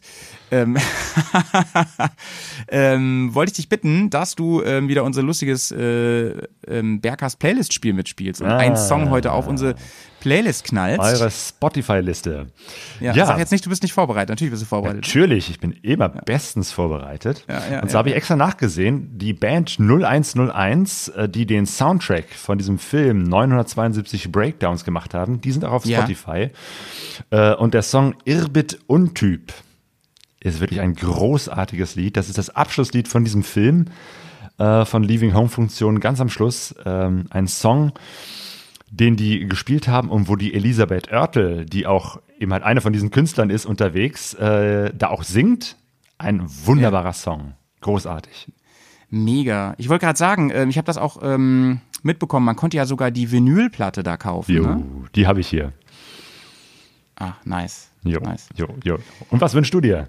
Ähm, Ja, tatsächlich ähm, gibt's heute einen Song, ähm, gar nicht so passend zu meinem Geschmack sonst. Den habe ich nämlich äh, kürzlich mal im Radio gehört von, ähm, von Bosse. Ich war mal auf einem Konzert von dem und war, also wurde mitgeschleift quasi und ähm, das hat mich äh, total begeistert. Ich fand, ich fand den total gut, total authentisch. Und äh, heute gibt's einen Song von dem auf die Playlist äh, Dein Hurra. Ich fand den ganz, ganz großartig. Ich finde, es ist ein schöner Song. Den kann man äh, beim Motorradfahren sich mal schön in die Ohren reinmassieren. Sehr gut. Fein, feiner, feiner Mainstream-Song heute mal von mir. Okay, wir machen eine kurze Ja, Unterbrechung und dann geht's weiter? Ja, Alles klar. ja, bis gleich. Bis Leute, gleich. tschüss. Hallo Howie, hallo Bären. Hier ist der Frank. Ähm, Howie, du hattest ähm, sag mal, bezüglich deines äh, Podcasts, wo es um äh, Reisen ging, Perlenschnurreisen, um genau zu sein, ähm, so eine kleine Nachricht von mir zitiert. Und dazu wollte ich mich mal melden.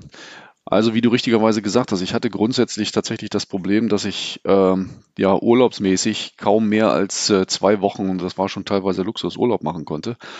Und da musste ich mir irgendwas einfallen lassen. Ich wollte trotzdem mal ein bisschen weiter mit dem Motorrad äh, reisen und das Ganze war natürlich ein bisschen, ein bisschen Problem. Ähm, ich hatte mir zusätzlich noch vorgenommen, wie ihr das auch zumindest teilweise macht, ähm, auf eigenen Reifen anzureisen und auch wiederzukommen. Das war für mich irgendwie gesetzt. Und äh, äh, da man also maximal 250, 300 Kilometer pro Tag entspannt, zumindest wenn man nicht gerade Autobahn fährt, reisen kann, äh, ergibt sich damit so ein, so ein äh, grobe Gesamtstrecke in der Zeit, in der ich Urlaub machen kann, von vielleicht so zweieinhalbtausend Kilometern. Ähm, was natürlich heißt, dass man so vielleicht 1000 Kilometer maximal Distanz äh, zurücklegen kann und da ist man noch nicht so wahnsinnig weit. Kommt man vielleicht so ein bisschen von, von mir aus, ich wohne im Großraum Göttingen, ähm, mal so an die Alpen oder so oder ein bisschen, bisschen drüber. Aber das war es dann auch und das war mir einfach ein bisschen wenig. Und ähm, deswegen habe ich mir eben überlegt, dass ich mein Motorrad ähm, ja nur eine Strecke fahren will, da stehen lassen werde und dann erstmal wieder zurückfliegen möchte, um dann im Folgejahr äh, noch ein bisschen weiter zu fahren oder beziehungsweise die Reise auch wieder zurück anzutreten. Äh, ich wollte das allerdings nicht unbedingt mit meinem eigenen Motorrad machen ähm, oder zumindest nicht mit, äh, mit meinem Hauptmotorrad. Deswegen habe ich mir zu, äh, zum damaligen Zeitpunkt, das war so 2008, glaube ich, irgendwann Ende 2008, ähm, ein günstiges Motorrad zugelegt, eine XT 660 ähm, von Yamaha. Ähm, die hatte irgendwie knapp über 20.000 Kilometer runter, also noch nicht so wahnsinnig viel, hat sie sich mal auf die Seite gelegt, also war nicht mehr ganz so fit. Ähm, ich habe die dann über den Winter wieder aufgebaut und bin dann im, im nächsten Jahr 2009 dann mal Richtung ähm, Balkan aufgebrochen ähm, und wollte die da stehen lassen. Das ist für mich allerdings auch relativ einfach, äh, weil meine Frau aus Serbien kommt, aus Nordserbien und wir da die Möglichkeit haben, tatsächlich äh, dort was unterzustellen. Deswegen war das, wie du ja gesagt hast, nicht unbedingt das Problem, dass ich was gefunden habe, wo man das Motorrad hinstellt. Das war dann eigentlich gesetzt, dass es, dass es da sein wird. Ähm, habe ich dann also gemacht, bin äh, schön äh, in, in mehreren Etappen dann eben darunter gefahren ähm, nach Nordserbien ähm, in die Nähe von Novi Sad äh, habe das Motorrad dann ein Jahr da stehen lassen oder über Winter da stehen lassen äh, und habe es dann im nächsten Jahr wieder ausgemottet und bin von da aus dann eine kleine Strecke weitergefahren oder beziehungsweise dann auch wieder, äh, wieder zurück nach Hause. Ja, also insofern, wie gesagt, äh, war für mich jetzt nicht unbedingt das Problem, ähm, irgendwas zu finden, wo man es unterstellt. Ich habe allerdings auch festgestellt, wenn man tatsächlich äh, das machen will und äh, irgendwo unterwegs ist, du wirst auch tatsächlich von allen Seiten angesprochen. Ich bin, als ich dann mit dem Motorrad da unten in Serbien gewesen bin, auch nochmal auf einem Motorradtreffen gewesen. Und äh, das war, wäre überhaupt kein Problem gewesen, tatsächlich da noch andere Unterkünfte zu finden. Und wenn man nicht gerade das teuerste Motorrad fährt ähm, und sich das, wie ich das eben gemacht habe, äh, tatsächlich für sowas auch noch ein extra Motorrad, ein günstiges kauft, dann ist es im Ende gar nicht so schlimm, wenn tatsächlich da was passieren würde. Ich glaube aber nicht, dass was passiert, weil die allermeisten Menschen, mit denen man so motorradmäßig zu tun hat, ähm, die finden das Thema einfach super äh, und würden alles andere machen, aber nicht unbedingt äh, dafür sorgen, dass dein Motorrad irgendwie da zu Schaden kommt. Ja, und das damals, da das damals so gut geklappt hat, ähm, ist das dann auch nicht das letzte Mal gewesen, dass ich das gemacht habe. Ich habe dann, ich glaube, es war 2013 ähm, das Ganze nochmal äh, mit einem anderen Motorrad gemacht, bin ebenfalls äh, da runtergefahren, erstmal bis Serbien, dann weiter ähm, in Etappen eben bis nach Griechenland ähm, und dann äh, von Griechenland aus eben auch wieder zickzack äh, wieder zurück über Serbien und dann eben auch irgendwann ähm, wieder zurück. Ähm, ein Jahr später mit dem Motorrad dann nach, äh, nach Deutschland. Wie gesagt, zwischendurch habe ich es immer stehen lassen. Äh, Flug zwischen, äh, zwischen Belgrad und äh, Deutschland ist nicht so wahnsinnig teuer. Da gibt's äh, oder gab es zumindest äh, vor Corona-Zeiten sehr günstige Flüge, die eine Strecke irgendwie so um die 100 Euro kosten. Da kann man das ganz gut mal machen. Ja, und da man auf dem Balkan wirklich wahnsinnig viel machen kann und für mich ähm, ich die Erfahrung gemacht habe, dass auch Nordserbien wirklich ein guter Standpunkt ist, um von da aus eben an verschiedene Stellen auf dem Balkan zu fahren, ähm, wird das auch nicht das letzte Mal sein. Eigentlich hatte ich für dieses Jahr, da ich mal zwei Monate in Sabbatical hatte, äh, was vor Corona-Zeiten geplant war ähm, und dann eben auch durchgeführt werden musste, nur äh, da ich dann mitten im Lockdown gelandet bin, ähm, in der Zeit war das leider nicht möglich, mit dem Motorrad dahin zu fahren, wo ich eigentlich hin wollte. Ähm, deswegen musste das leider äh, für dieses Jahr zumindest erstmal ausfallen, aber ich hoffe mal, dass wir das irgendwann dann noch nachholen werden. Also so Ziele wie zum Beispiel die Donaumündung in Rumänien sind nochmal sind noch mal Ziele. Ähm, die äh, Schwarzmeerküste hoch oder runter äh, möchte ich mir nochmal angucken viele andere kleinere Ziele auch noch. Also wie gesagt, da ist noch äh, sehr viel Luft, äh, um den Standort, den ich da habe, eben in Nordserbien gut zu nutzen, ähm, um den ganzen Balkan sich nochmal anzuschauen. Ja, das wollte ich euch einfach nur mal mitgeben. Ähm, und äh, ja, vielen Dank für euer Podcast. Super Ding, höre ich immer gerne und unterstütze euch auch gerne. Macht's gut. Und äh, wie gesagt, vielleicht sieht man sich ja mal direkt auf dem MRT, wo ich eigentlich, wenn es denn stattfindet, äh, jedes Jahr sein werde oder jedes Jahr bin. Äh, vielleicht sehen wir uns da mal persönlich. Alles klar, macht's gut, Leute. Tschüss. Da sind wir wieder aus der Pause, liebe Leute. Und ich habe mir einen Kaffee geholt. Äh, Ich habe mir sogar Claudia, noch einen gekocht. Wahnsinn. Ah, Ich Ja. habe mir auch einen ge Ja. gekocht. Ich koche, ich koche immer jede Tasse einzeln. Ah. Weil, äh, du we- weißt du eigentlich, dass. Bremen die Kaffeestadt ist? Ja, stimmt. Bei euch wird Ja, der Kaffee wahrscheinlich äh, umgesetzt. Ne? Kommt an und wird von dort aus dann weiter über das Viel. Land verteilt. Und Ja, ihr und- habt auch und Röstereien, auch- ne? Genau, genau. Also es gibt so ähm, drei Gerüche eigentlich hier in Bremen, die, die man wirklich äh, sehr bewusst wahrnimmt. Das ist einmal, wenn Kaffee geröstet wird in der Stadt. Wir haben ja hier Jacobs, äh, Jacobs, wir haben ähm, Melitta Jacobs. hier. Ja, sorry, äh, ich bin ja, es gibt hier die Jacobs University, oder gab's hier, äh, deswegen habe ich das, kam es ihm gerade in meinen Kopf. Ähm, Jacobs Kaffee, Melitta und ähm, äh, noch so kleinere, also viel, mehrere kleinere. Und wenn die rösten, das riecht man halt in der ganzen Stadt. Das ist richtig krass, ne? Gerade hier, wo ich wohne. Das Ja. riecht gut, riecht Ja. wirklich gut. Und dann natürlich Bier, hier Becks und so, ne? Äh, Das riecht man auch in der ganzen Stadt. Das ist richtig krass. Wenn die, wenn die Bier brauen, dann hast du diesen Malzgeruch. Ja, ja, das ist nicht so lecker. Das kenne auch ich. ganz, ganz, ganz. Ja. Äh, Ja, den Kaffee, den ich gerade trinke, der stammt tatsächlich auch hier aus Essen, also beziehungsweise der wurde hier geröstet äh, Mhm. und gemahlen äh, und kommt aus Costa Rica. Also wir haben eine Costa Ricanerin, Ja. die äh, hier in der Nähe ein eigenes Café äh, aufgemacht hat, Café del Angel und ihren Mhm. eigenen, also beziehungsweise Kaffee eben halt aus Costa Rica, fair gehandelt, hier nach äh, Essen importiert, äh, vor Ort röstet und verschiedene sehr, sehr gute Kaffeesorten hier anbietet. Ich trinke gerade auch einen äh, wirklich äh, vertretenswerten Kaffee und zwar Slow Coffee. Hast du davon schon mal gehört? Hab ich schon mal erzählt an anderer Stelle? Ah, das ist die Geschichte von denen, die das mit dem Schiff, mit dem Segelschiff Ja, genau. transportiert haben Ich und glaub, dann noch mit dem erzählt, Fahrrad ne? wirklich den Landweg, also komplett CO2-frei. genau, komplett CO2 Großartig. Ist natürlich ähm, ein bisschen plakativ, aber natürlich positiv plakativ und soll auch irgendwie ein Zeichen setzen einfach, Jo, ne? jo. Kann man gut und ist auch Fair Trade vor vor Ort Mhm. ähm, geerntet, sag ich mal, ne? Und das ist ja bei Kaffee echt eine wichtige Geschichte auch. Ja, äh, den trinke ich gerade. Prost. Prost. Was ich dich noch fragen wollte, Claudio, wir müssen mal switchen jetzt zu einer anderen Reiseform noch für On- und Off-Reisende. Ähm, inwiefern ist das für dich ein Thema, mit deinem eigenen Bike irgendwo zu fahren außerhalb deiner Heimat? Ist das, ist das für dich, hat das irgendeine Relevanz für dich, dass das dein Bike ist, dass du von zu Hause hast? Ja, das hat eine Relevanz. Natürlich, man fühlt sich auf dem eigenen Bike äh, viel, viel wohler.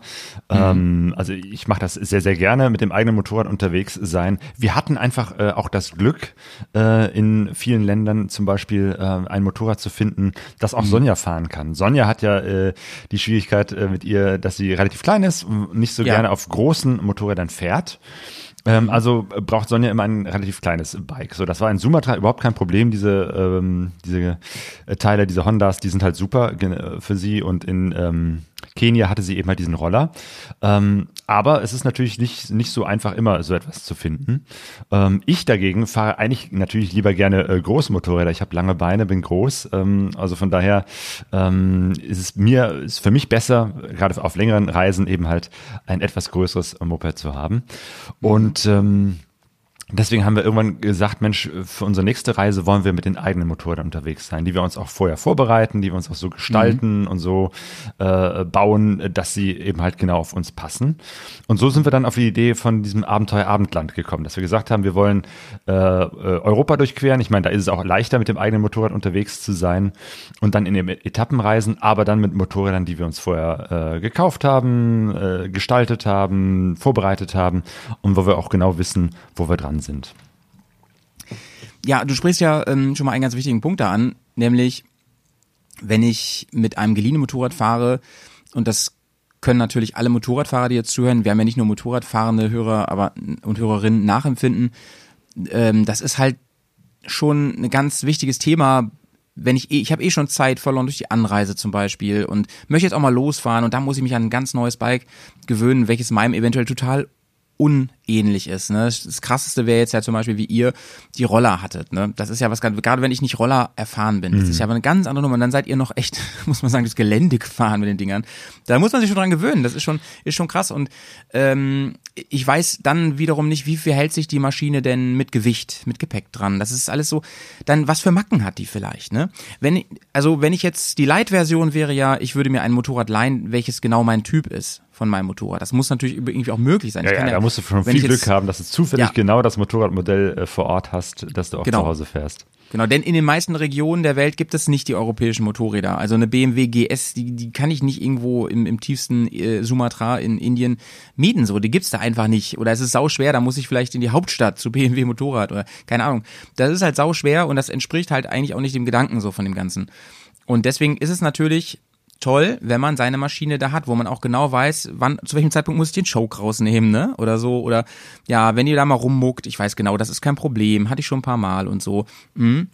Und ich weiß auch, wie ich mein Gepäck da anzubringen habe, wie ich das genau verteile. Gepäck-Setup, ne? Bei mir auch ein Riesenthema, bis ich das mal optim optimiert habe. Das mal optimiere ich jedes Jahr eigentlich.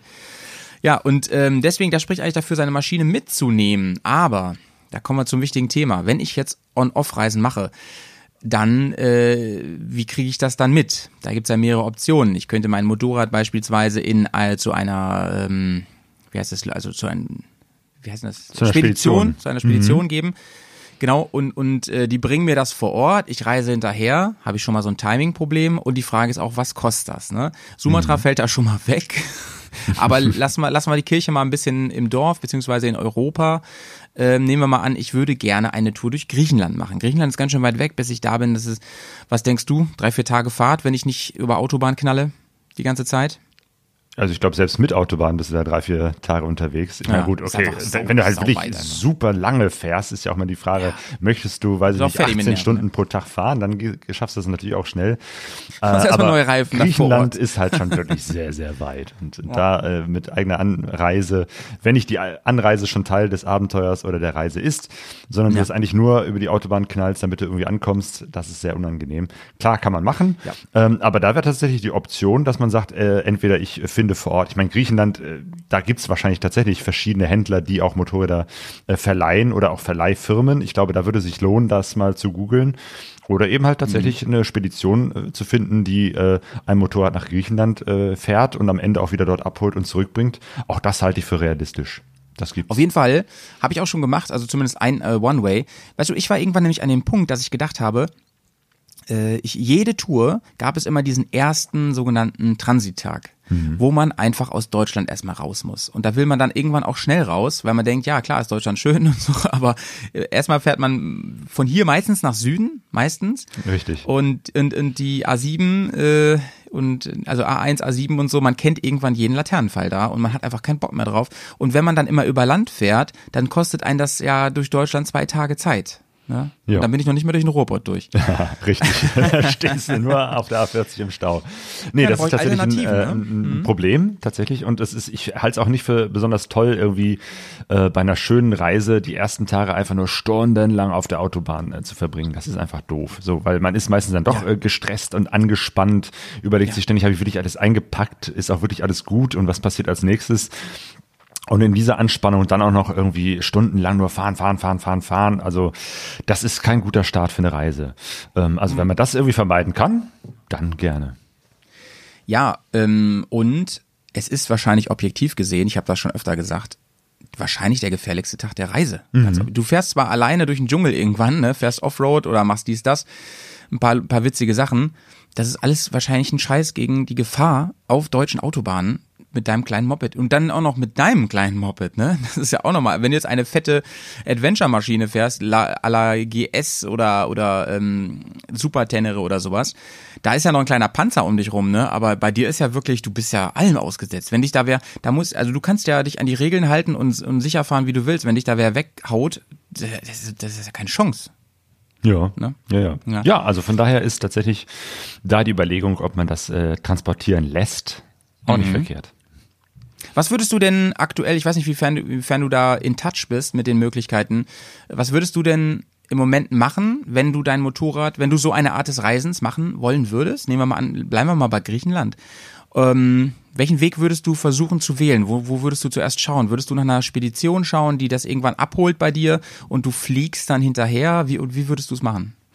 Ja, das wäre eine Möglichkeit. Ähm, eine andere Möglichkeit wäre, ähm, sich äh, ähm, einen kleinen Transporter zu organisieren, wo ich das Motorrad selber reinrolle und dann mit dem Transporter fahre, weil da ist ja auch die Geschichte, ne? wenn du zu zweit äh, im Auto fährst, kannst du halt eben halt ein paar Stunden fahren und dann sich abwechseln. Richtig. Der andere schläft äh, und Sonja fährt weiter oder so.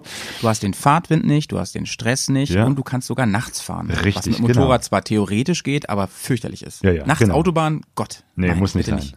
Genau, Da ist noch Regen. da- Das wäre eben halt tatsächlich eine, eine, eine schöne Möglichkeit, äh, um eben halt so ein weites Ziel in Europa äh, zu erreichen, dass man dann äh, mit dem Transporter runterfährt, den Transporter irgendwo stehen lässt, dann da seine Runde dreht und am Schluss mit dem Transporter wieder zurück. Hast du das schon mal gemacht? Nee, habe ich noch nie gemacht. Ähm, wir überlegen jetzt gerade äh, mit unserer Abenteuer-Abendland-Tour äh, mit dem Motorrad auf Sizilien. Das ist eben halt jetzt echt die Schwierigkeit. Wir haben ja die ersten drei Wochen tatsächlich damit verbracht, die Motorräder dahin zu bringen. Das war auch Teil des, des, des Abenteuers, dass wir eben halt ganz langsam über viele kleine Straßen bis nach äh, Sizilien gefahren sind. Und ja, wie gesagt, wir wollen jetzt von dort aus eben äh, wieder nach äh, Italien Festland mit der Fähre rüber nach äh, Griechenland und da dann weiter. Wir könnten natürlich jetzt mit dem Auto runterfahren, müssten dann aber zum Schluss von Griechenland wieder zurück nach äh, Italien und von dort aus mit dem Auto, Auto zurück. abholen. Ja, ja, also ne, wenn man jetzt mit dem Auto runterfahren würde. Also auch, ach so. das ist sozusagen, wenn man nur von dort aus eine Runde dreht und am Ende wieder mit demselben Motorrad zurückfährt, dann Mhm. wäre das eine, eine Option. Unser Plan ist ja, immer ein Stück weiter zu fahren, immer in, in einem anderen Ja, Land da kommen wir gleich zu. Ja gut, Das aber dann, dann funktioniert das nicht. Aber das Ja. wäre tatsächlich eine Möglichkeit. Da muss man sich natürlich gucken, wo kriegt man so einen, so einen, ähm, so einen Transporter hergeliehen? Kennt man jemanden, der einen das äh, ja, günstig ja, macht? Oder geht man zu den üblichen äh, Verleihern?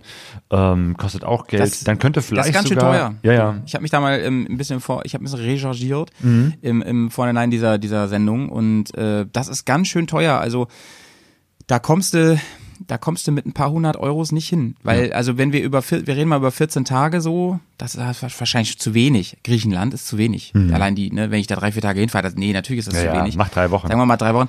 Ähm, dann fahre ich dahin, dann muss ich den irgendwo parken. Nehmen wir mal an, ich kann da irgendwo kostenlos parken. Ich finde da eine gute Möglichkeit und so weiter. Alles ganz gut. Vorteil ist natürlich, ich kann meinen Kram mitnehmen. Das ist natürlich geil. Ne? Ich kann alles da hinten in diesen Wagen Ja. mit reinstopfen, wo das Motorrad eh drin ist. Und ähm, dann muss ich halt da, das hast du gerade gesagt, da muss ich da wieder landen, wo ich gestartet bin. Ne? Ich muss nur Ja. einen runden Rundweg, eine Rundtour fahren. Das muss ganz gut durchorganisiert sein und es nimmt natürlich ganz viel von dieser Flexibilität, ne, von diesem Abenteuer äh, Flexibilität. Das habe ich nicht so krass, wenn ich sage, ich muss einfach an Tag X dort sein ähm, und zwar nicht im Kreis, sondern irgendwo an einem Point, wo ich notfalls halt sage, ähm, ja, da kommen wir gleich zu Karren stehen lassen. Oder ähm, ich habe halt wieder eine Spedition. Das war jetzt so der erste Gedanke, ne, der die mich da abholt.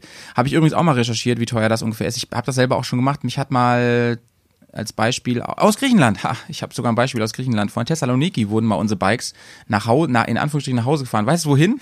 Nach nach Wuppertal. Ah. Da schließt sich der Kreis. Fällt Weil es eine ein. Wuppertaler Spedition war, oder was? Ja, ja, genau. Ja. Die haben das halt angeboten und das war deswegen relativ günstig, weil, äh, ich sag gleich wie teuer, weil ähm, die sowieso halt diese Linie permanent fahren, Thessaloniki und wir wollten unbedingt nach Tessa, äh, Thessaloniki, ähm, Düsseldorf, äh, Düsseldorf, äh, Wuppertal. Ja. Und dann äh, sind wir halt sind wir halt geflogen von Tessa nach Hause nach Bremen. Da gab es einen Direktflug, das war halt sehr sehr gut. Und dann sind wir etwa 14 Tage später sind wir mit dem mit dem Zug nach Wuppertal und haben die dann da abgeholt. Gekostet hat, also das hat nämlich gedauert, ne, weil die die nehmen die halt mit, wenn sie gerade was frei haben im LKW und das passt so. Äh, das hat gekostet pro Bike 350 Euro. Hui, das war sehr günstig. Ja. Ja. Aber wir mussten uns darauf einstellen halt, Ja, ne? ja, okay. Dann kommen noch die Flüge etc. und die, die Zugfahrt hinzu, aber trotzdem, ich äh, glaube, in der Regel ist das äh, teurer. Aber für ein Bike, ne? Nicht für beide. Ja, ja, ja, gut, ja, aber okay, aber es ist, da, da, lohnt es sich tatsächlich äh, bei so einem Angebot äh, zuzuschlagen. Auf jeden Fall. Also man muss sich schon Ja, bewusst aber du bist sein. flexibler, ne? Ja, Mhm. ja, genau. Also das ist schon cool. Also das ist eine, eine sehr coole Möglichkeit. Und das Coole war auch, dass wir die Möglichkeit hatten, wir, wir gingen dann in diese Halle zur Abfertigung dort, äh, irgendwo in der, in der Vorstadt von Tessa. Und wir hatten dann wirklich, wenn wir wollten, eine Stunde lang Zeit, um die Bikes fertig zu machen. Wir konnten alles, was wir hatten, da ranknüpfen. Mit, wir hatten Gepäcknetze, das hatten wir dabei. Und wir hatten eh so, so, so ein Abschleppseil. Damit haben wir alles festgemacht an den Bikes. Sprich auch Stiefel und so weiter. In die Koffer alles rein. Ähm, Und wir hatten dann wirklich nur noch für zwei Tage, wir sind auch zwei Tage in Tessa geblieben, bisschen Sightseeing gemacht ähm, hatten wir dann alles in so einer kleinen Tasche drin. Das war natürlich toll, ne? Stellst diesen ganzen Scheiß da ab mit Campingkram und ja. allem und gehst da raus aus dieser Halle und guckst einfach, wo der nächste Bus in die Innenstadt fährt. Ähm, mit so einer kleinen Handtasche, mit der man dann auch geflogen ist. Ne? Das war irgendwie toll, ähm, denn nichts nervt mehr, das passt glaube ich jetzt gerade ganz gut, nichts nervt mich mehr, mich mehr, als wenn ich dann ganz schnell nach Hause muss. Wenn es dann heißt, ey, du musst Montag zur Arbeit. Ne? Und das ist ja genau ähm, passend zum Thema heute. Ähm, irgendwann ist die Zeit vorbei und ich habe nicht, wie die Weltreisenden, die jahrelang unterwegs sind, habe ich nicht die Chance zu sagen, ja, dann bin ich halt eine Woche hier, ne? So what, ey, dann geht's halt weiter, weil ich gerade ein Problem habe. Das geht ja alles nicht. Ich muss Montag auf, bei Arbeit sein, pünktlich um acht und ich muss bis Montag da sein. Und wenn ich dann sagen muss, ey, ich bin jetzt aber gerade aus irgendwelchen Gelüsten heraus doch bis Tessa gefahren und nicht nur bis Montenegro, wie ich es eigentlich vorhatte, ja, dann muss ich halt wirklich durchziehen. Mein Kumpel Kugo aus Passau hat mir erzählt, er ist wirklich aus solchen Gründen ähm, aus Istanbul. Er war im Iran und ist dann in Istanbul gewesen und hat da nette Leute kennengelernt, ist da ein bisschen länger geblieben und auf einmal hatte er Zeitdruck. Und dann ist er in drei Tagen äh, aus Istanbul zurückgeknallt mit der Boah. KTM. Ja. Stell dir das mal vor. Ja, Der heftig. ist wirklich Das durchgefahren. Der ist heftig. ich- drei Tage der von hat- Istanbul nach, nach Passau. Gut, nur, nur nach Passau immerhin, Ja, ne? okay. Also das Bremen ja noch mal einen Tag mehr. Aber trotzdem, er meinte, ähm, ja, da war ein Iron Butt dabei, ohne dass er es gemessen hat. Das war schon krass, sagt er. Ja. Aber das will ich nicht, Claudia. Das ist, für mich ist es kein Reisen. Also nee, sowas ist, wirklich das nur was für den absoluten Notfall, wenn ist irgendwelche. Dinge dazwischen gekommen sind oder so. Ähm, aber das sollte man nicht von vornherein einreisen, weil wenn da irgendwo zwischendurch was passiert, das Ja, muss nichts ja, Schlimmes ja. sein, aber du hast ja irgendwie dann doch einen Platten oder weiß der Kuckuck, aus irgendwelchen, aus irgendwelchen Gründen bleibt das Motorrad dann doch wieder irgendwo stehen, du weißt nicht, was da ist und Ja, wartest ja, dann ja. Äh, auf einen Abschleppdienst oder so, das äh, zerschießt dir den ganzen Zeitplan und wenn du am nächsten Morgen um 8 Uhr auf der Arbeit sein musst, äh, das ist äh, Stress, den kann man sich sparen, indem man da ein bisschen mehr Pufferzeit ja. einrechnet. Du, diese, diese 350 Euro, das war ja deswegen auch schon Schnapper. Du musst ja dagegen auch mal rechnen. Neben der Zeit musst du ja auch mal rechnen, äh, was du allein an Sprit und Übernachtungskosten, also Übernachtung meinetwegen zeltest du noch irgendwo günstig, äh, wild oder was weiß ich. Aber was du auf jeden Fall an, an Sprit da reingeknallt hättest. Jo. Plus ein paar Reifen, ne? Genau. Plus Essen. Wahnsinn. Also wenn du so, so eilig Ja, unterwegs ja. bist, da fängst du nicht an, am Straßenrand dir ein Menü zusammen zu kochen, sondern da gehst halt auch. wird gesnackt. Richtig, genau. Das, also, ja.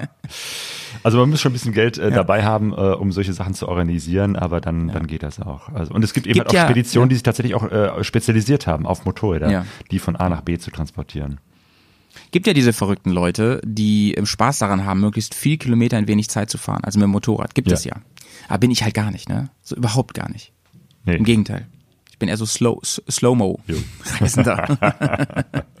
Ja, Deswegen brauche ich auch nicht so eine. High-Performance-Maschine mit, mit äh, super viel PS und so. Ich meine, ich, ne, ich habe ja schon ein dickes Schiff äh, gegen deins, sag ich mal, aber es Jo. ist ja, es ist aber ja keine ähm, sonst, sonst was äh, Super Adventure.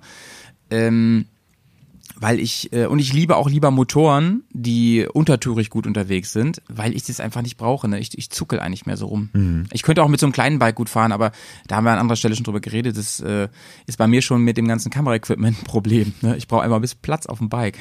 Wie hat, wie hat Daniel Rins gesagt, als ich ihn das letzte Mal mit ihm gesprochen habe? Er sagte zu mir, ja, ich mache das ja für euch, dass ich mit dem großen Motorrad fahre. Ich könnte auch mit dem kleinen fahren, ne? Aber dann habt ihr nicht so einen schönen Film. Fand ich total super. Es gibt immer eine gute Ausrede. Naja, Kennst du eigentlich die? Geschichte äh, Mondo Sahara von Austin Vince? Nee, Auch ein gutes Beispiel, wie man in kurzer Zeit ein richtig großes Abenteuer äh, erleben kann. Ja, Also ja. Austin Vince äh, zum Hintergrund, äh, der ist ja schon in den 90er Jahren mit, mit seinen Kumpels äh, einmal um die Welt gefahren, über die Road of Bones, als die noch keiner kannte. Mhm. Also äh, richtig coole Sau. Engländer, Brite, also so, auch, ja, auch mit seinem britischen Humor immer unterwegs. Ähm, Mhm. Und äh, der hat eben halt äh, vor ein paar Jahren äh, nochmal gesagt, er möchte nochmal ein äh, Abenteuer organisieren, durch die Sahara fahren, aber eben halt im Rahmen eines äh, vier Wochen Urlaubs. Und hat sich da wieder ein paar Leute zusammengesucht, äh, ein paar Briten, äh, ein paar Amerikaner.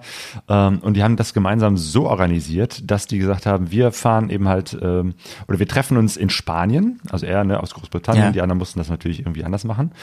Ähm, und fahren dann von Spanien bis nach Marokko, bis nach Mauretanien ähm, und dort durch äh, die Sahara und hatten vorher organisiert über einen anderen äh, Freund, der in der Sahara viele Offroad-Geschichten, also mit, mit, mit äh, Jeeps und, und Four-Wheel-Drive-Maschinen macht, ähm, dass der an bestimmten Punkten ähm, in der Wüste äh, Vorräte vergräbt.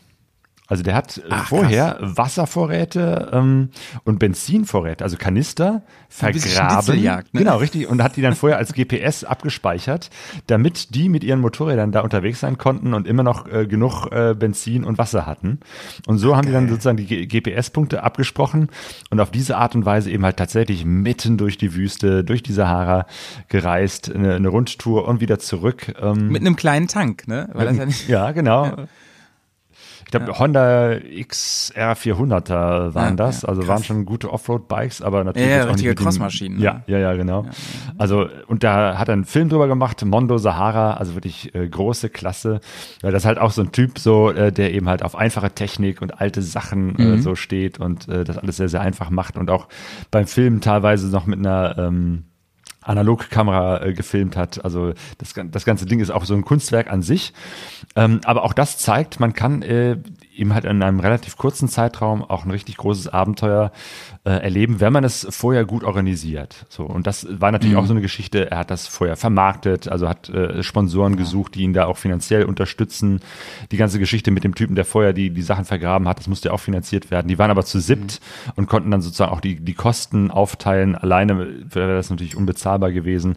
Aber auf diese Art und Weise, dadurch, dass er viele Connections hat, viel organisiert und das Ganze auch medial vermarktet hat, ja, ja, ja. konnte da eine Geschichte daraus entstehen, die dann auch äh, wirklich äh, toll war, innerhalb eines kurzen Zeitraums. ich meine, das ist, das ist zwar eine interessante äh, Geschichte und, ähm, und so, aber das ist ja nicht realistisch für so Normalos, ne, die, die ein paar Wochen Urlaub im Jahr haben. Äh, da, da musst du erstmal wen haben, der mit dem Jeep für, für dich vorwegfährt. Ne? Das ist ja nicht so easy. Ähm, also ich denke, die, die Vorteile sind klar von dieser ähm, Transportnummer. Die Vorteile sind ganz einfach, ich kann mit einem eigenen Bike fahren, was super cool ist, denn ich habe ja noch gar nichts zu gesagt, äh, ich mach's ganz kurz. Ähm, für mich ist es das, das Allerbeste, dass ich mit meinem Motorrad da bin. Früher war ich so drauf und habe gedacht, ich muss jeden Meter fahren mit meinem Motorrad. Das ist natürlich längst weg, weil dann kommst du wirklich immer nicht weiter als Castro Brauxel irgendwann, weil nicht, wenn du viel mitnehmen willst. Aber ähm, das, das ist der ganz große Vorteil und ich kann ähm, ich kann Sachen viel besser einschätzen vor Ort, ne? Ich kann das mit dem, mit dem Gepäck und so viel besser lösen und so weiter. Der große Nachteil ist, ich muss mich drum kümmern und das kostet auch Zeit. Das Timing muss auch, muss auch gut stimmen. Und fahr, äh, bringe ich die da selber hin, die Maschinen, mit einem Sprinter oder was auch immer, dann ist das Problem, ähm, da gehen natürlich auch ordentlich Tage bei drauf. Und ich muss auf jeden Fall zu meinem Startpunkt zurückkehren. Oder das, das irgendwie lösen. Das Auto muss da ja auch wieder weg. Und so. Und ich muss ja auch irgendwie wieder nach Hause kommen. Ich meine, ein Ähm, Vorteil, glaube ich, bei ja. dir ähm, oder bei Leuten, die das als Gruppe machen, ist ja auch, dass man auf diese Art und Weise, wenn man mit mehreren Leuten fährt, das gemeinsam organisiert, da auch eine ganze Menge an Kosten sparen kann. Weil, ne, fährst du nur Mhm. mit einem Motorrad im Sprinter oder lä- lädst du eben halt äh, Ja, klar. den, den Wagen voll mit ganz vielen Motoren, ganz viel Gepäck oder so. Oder auch in Verhandlungen mit einer Spedition, wenn die wissen, okay, das geht jetzt um, um eine größere Menge, dann kann man auch nochmal Dinge kostengünstiger äh, organisieren. Und das, das finde ich ist eben halt dann wieder ein Vorteil, wenn man in so einer Gruppe unterwegs ist, sich organisiert, wie unser äh, Freund äh, Bruno, der das eben halt mit seinem Aufspurteam macht, Austin Vince eben halt mit seinen Mondo Sahara riesigen Anhänger, Geschichten ne? oder eben halt, ja, ne, du mit den Bears äh, on Tour. Ja. Da kann man natürlich auch noch einiges machen. Ja, das stimmt, das stimmt. Ähm, es gibt aber ja noch eine Variante. Ich habe die in meinem Tagebuch, ähm, im Podcast habe ich die Perlenschnur-Variante genannt. Äh, und das ist eigentlich die Variante, die du jetzt gerade präferiert hast in der letzten Zeit. Vielleicht kannst du noch mal kurz skizzieren. Wie, Die wie Etappenreise. euer- die Etappenreise, wie, wie euch das, wie, wie eigentlich der Plan war vor Corona. Genau. Unser Plan für unsere Abendlandtour ähm, war und es ist immer noch, wir fahren ein Stück, ähm, stellen unsere Motorräder irgendwo vor Ort unter und äh, kommen dann äh, später, ein paar Monate später wieder zurück, wenn wir wieder Urlaub haben und fahren von dort aus dann wieder ein Stück weiter und werden wollen so auf diese Art und Weise Europa eben halt äh, komplett durchqueren, also jetzt nicht alle Länder, aber eben halt die interessanten, gerade so am, am Rande Europas, die Länder, wo man eben halt so nicht so mal eben hinkommt. Ähm, Genau, das ist, das ist eine gute Art und Weise, wenn man eben halt nicht so viel Zeit am Stück hat, ähm, aber die Flexibilität hat zu sagen, okay, ich äh, habe Motorräder, die sind eben halt nur auf der Reise, die habe ich dann hier nicht vor Ort. Ähm, in unserem Fall von Sonja und mir, wir haben ja sowieso relativ kleine und, und einfache und auch alte, gebrauchte äh, Motorräder. Sonja fährt ja immer diese äh, 20 Jahre alten äh, SR 125er Teile, die so um die 600 bis 700 Euro nur kosten. Ähm, Das ist natürlich, äh, da kann man auch immer locker sagen, klar, dann, dann steht ein Motorrad irgendwo in Italien und das andere steht bei uns in der Garage. Ja, ja, ja, Ähm, ja. Aber da- das ist sozusagen äh, unser Plan. So, so machen wir das auch. Das gut. Das hat uns jetzt natürlich äh, in Corona-Zeiten den den Reiseplan äh, zerschossen, wie auch viele andere Reisepläne zerschossen wurden. Sowas Ähnliches haben wir auch schon mal gemacht vor einigen Jahren, nämlich äh, mit Portugal. Aber, weil Portugal ist ja nur auch wirklich sehr sehr weit entfernt und War das nicht noch mit der Pegaso? das nee, das war in der Zeit, wo ich auch mal BMW-Fahrer war. Ah so, okay. BMW eine F650, F650 GS, die Einzylindermaschine. Da waren wir zu zweit Ja, auf einer BMW unterwegs. Fast baugleich zur Pegaso. Ja, ja, ja. Richtig, genau, ja. Ähm, und da sind wir ähm, im Frühjahr bis nach äh, Portugal gefahren, haben das äh, Motorrad da äh, untergestellt bei einem ähm, bei dem Chef vom XT Tenere Club vor Ort. Also auch die haben ein großes Herz und haben tatsächlich auch eine BMW aufgenommen, äh, der sich da ganz rührend drum gekümmert hat, der Edgar, und sogar äh, die Batterie angeklemmt hat und zwischendurch Fotos geschickt hat, hier, euer Motorrad steht im Trocknen und alles ist super.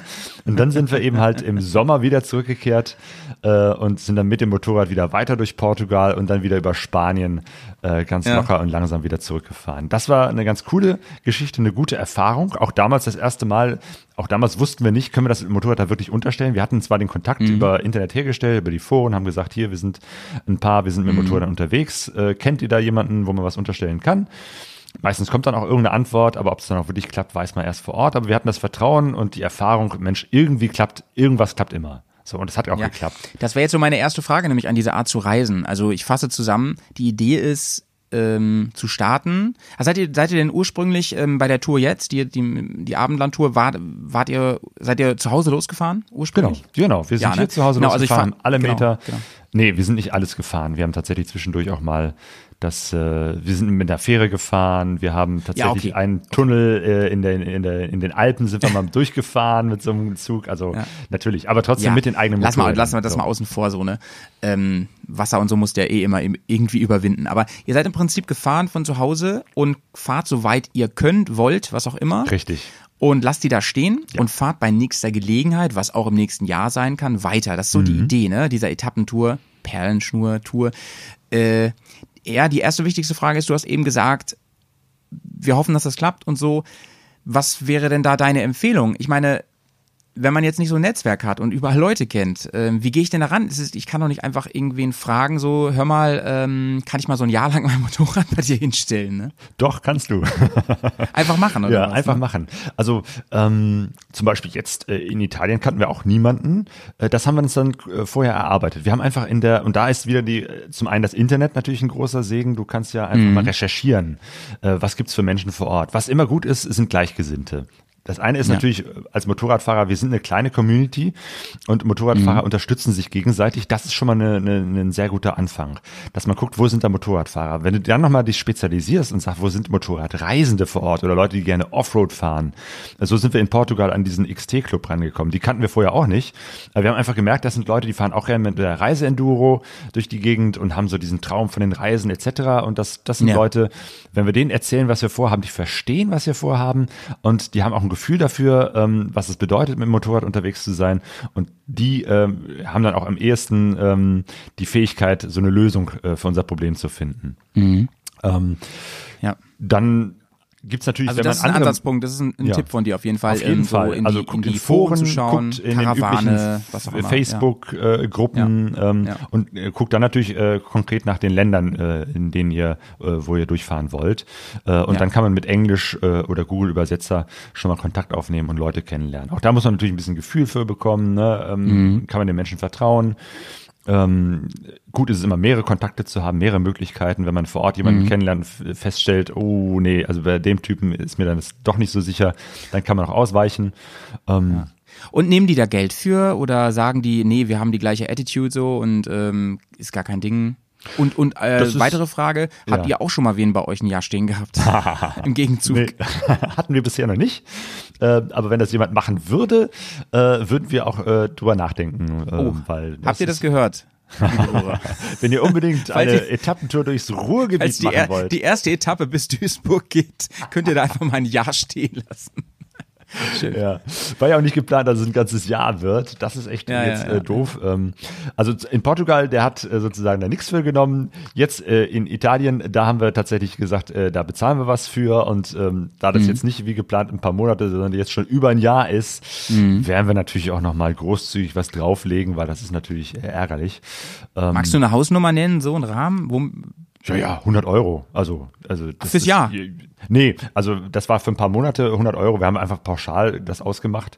Äh, Also auch da, ja unser Motorrad steht jetzt bei Leuten, äh, die selber Motorrad fahren und Ja. die äh, so, so eine Art Carport haben und wo unsere Motorräder einfach dazugeschoben wurden. also, also nicht in, äh, im Regen quasi, ne? Genau, nicht im Regen, Das aber ist ja im Wind. wichtig, ja. Äh, aber ja, Ja, okay. genau.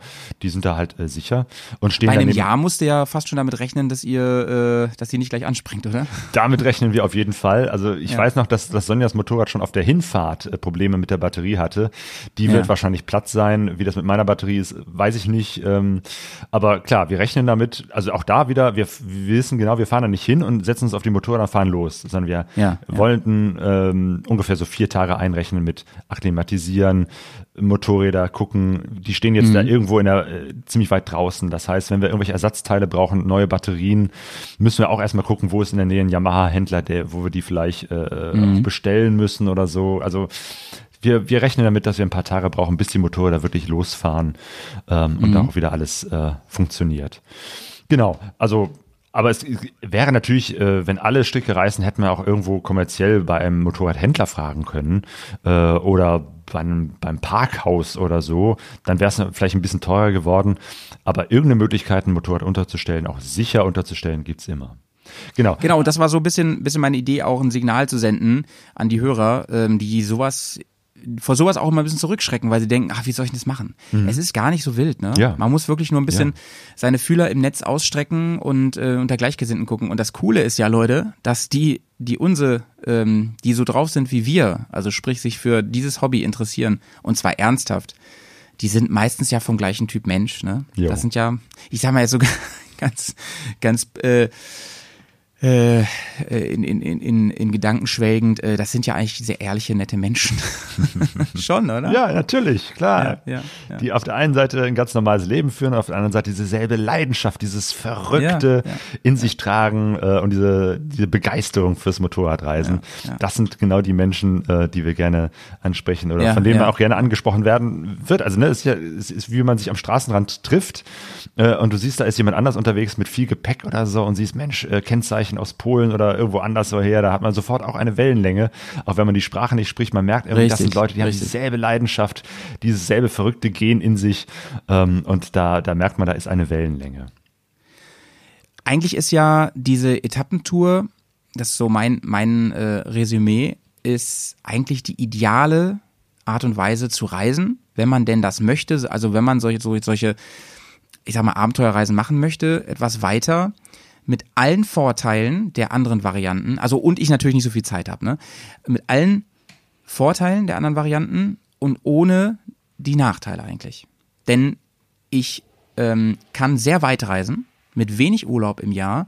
Ich habe ähm, nicht das Problem des Transports und ich habe nicht das Problem dieser, dieses Zeitverlustes. Ich kann nämlich da wirklich hinfliegen, ne? ähm, hoffentlich in zehn Jahren auch klimaneutral.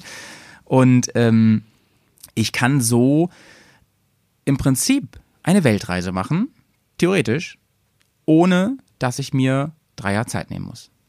Oder? Richtig. Und du kannst das auch, ähm, das muss ja nicht Europa sein, so etwas kannst du eben halt auch äh, in der Ferne machen. Also Mhm. unsere Freunde, die Dune Hoppers zum Beispiel, die machen das, äh, die fahren jetzt seit Jahren schon durch den amerikanischen Kontinent, haben auch in den USA angefangen, rauf Ja. nach Alaska, runter ähm, eben halt Südamerika, Mittelamerika. Das war die Ja, Geschichte, ja. vielleicht erinnerst du dich den Podcast, den wir in Peru aufgenommen haben, also das Interview, Ja, ja. wo die in Peru jetzt zur Corona-Lockdown-Zeiten ne? feststeckten. klar. Ähm, aber das ist eben halt Teil ihrer äh, Reise. Die arbeiten eben halt auch beide ganz normal, haben auch immer nur so drei, vier Wochen äh, Zeit äh, im Jahr und äh, ja, fahren dann immer etappenweise durch Amerika. Klar, das einmal mussten sie die Motorräder eben halt da verscha- verschiffen, aber ansonsten finden die auch immer wieder Leute, wo sie ihre Motorräder unterstellen können. Daraus ergeben sich dann wieder Freundschaften, Leute, die sie dann teilweise auch begleiten. Fein. Ähm, und gut, wenn jetzt Corona nicht dazwischen gekommen wäre, ähm, ja, wären sie vielleicht auch wieder unterwegs. Aber natürlich, sie werden ihre Reise auch weiterhin fortsetzen. Ihre Maschinen stehen gerade in Peru und von dort aus wird es dann wieder weiter Richtung Süden gehen. Ein Freund von mir zum Beispiel ist über Jahre verteilt mit dem Fahrrad um die Ostsee gefahren. Ne, also das ist das gleiche. Prinzip. Ja. Das gleiche Prinzip. Mit dem Fahrrad kann ich halt noch weniger Kilometer schaffen. Ja. Und ich, er, sein Traum war es, mit dem Fahrrad um die Ostsee zu fahren. Und das krieg, kann ich halt nicht machen, mal eben so. Das dauert ewig mit dem Fahrrad. Also hat das über mehrere Jahre aufgeteilt. Ich weiß gar nicht genau, wie lange es gedauert hat, also ein paar Jahre.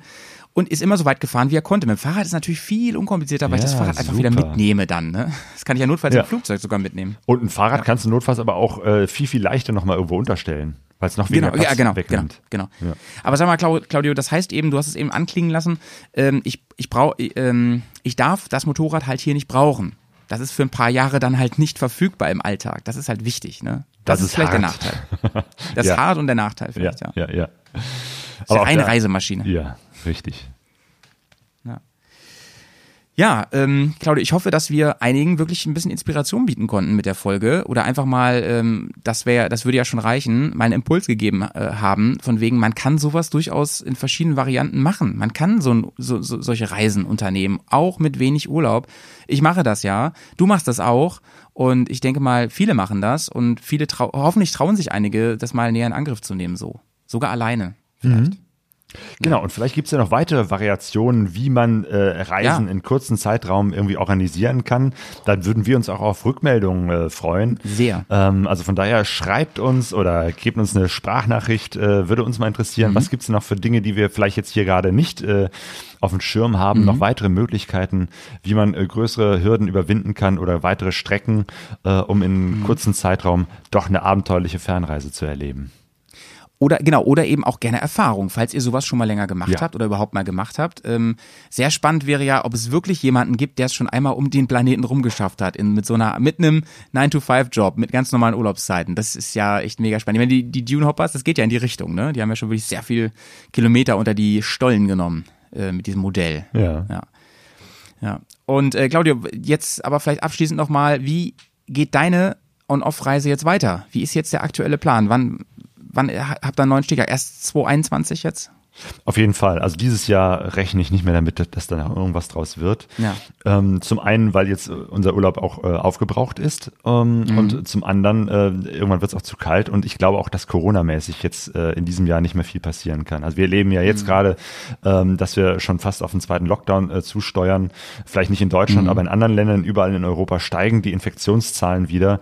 Also jetzt wäre es Ja, total äh, stimmt, Banane zu sagen, ich versuche jetzt auf Biegen und Brechen irgendwie meine Motorradreise äh, fortzusetzen. Ähm, Genau.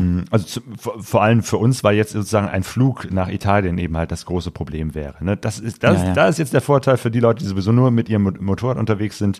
Die können viel, viel leichter und viel sicherer unterwegs sein.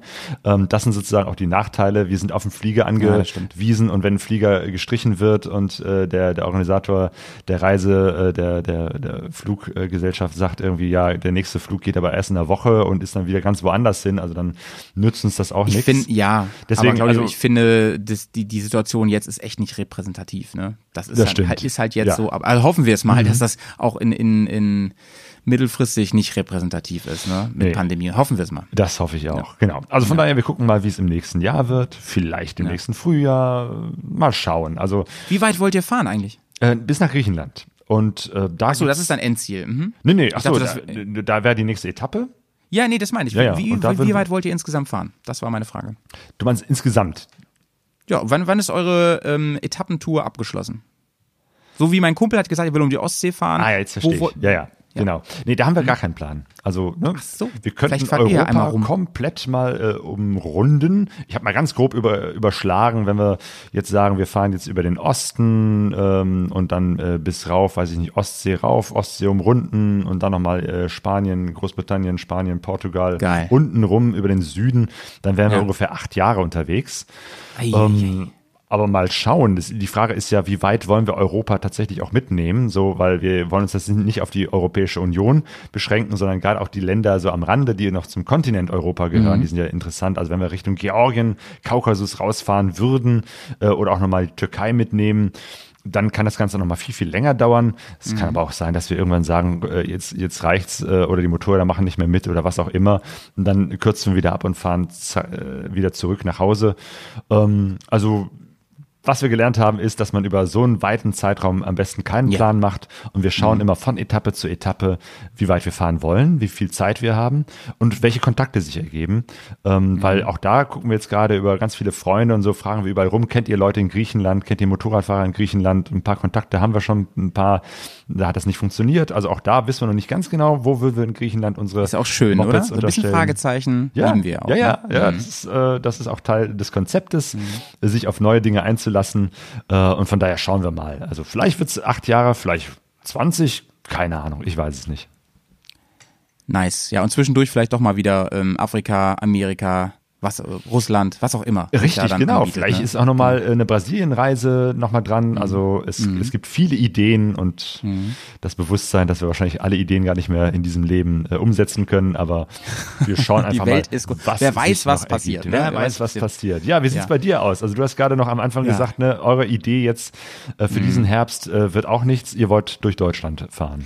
Selbst das ist ja im Moment echt ein Fragezeichen. Jetzt habe ich heute Morgen gelesen, ähm, Länder wie Schleswig-Holstein verlangen, wenn man aus Risikogebieten Deutschlands kommt, eine Quarantänezeit. Und das Boah, kann ich halt nicht machen, ne, als Lehrer. Ich muss halt, ich kann nicht sagen, ich nehme mir noch ein bisschen Urlaub dran, die Ferien sind halt begrenzt so. Ja. Ähm, momentaner Plan ist, wir wollen erstmal jetzt äh, ein bisschen, nach Süden Richtung Harz fahren und dann gucken. Ich habe da so eine so eine ähm, äh, quasi Unterkunft, Dauerunterkunft im Harz, wo wir, ähm, also ich habe da so eine Hütte im Harz, so. Und ähm, da werden wir erstmal ein, zwei Tage ähm, Tage, also eine Tagestour machen und dann schauen, wo ist das Wetter gut, wo fahren wir hin und wo ist Corona kein Thema, also kein so großes Thema, dass man da hinfahren kann. Und es gibt die Option, Richtung Ostsee zu fahren, da läuft ja auch die TED lang. Es gibt die Option, nach Süden zu fahren, ähm, wobei Bayern natürlich wirklich ein Fragezeichen hat gerade.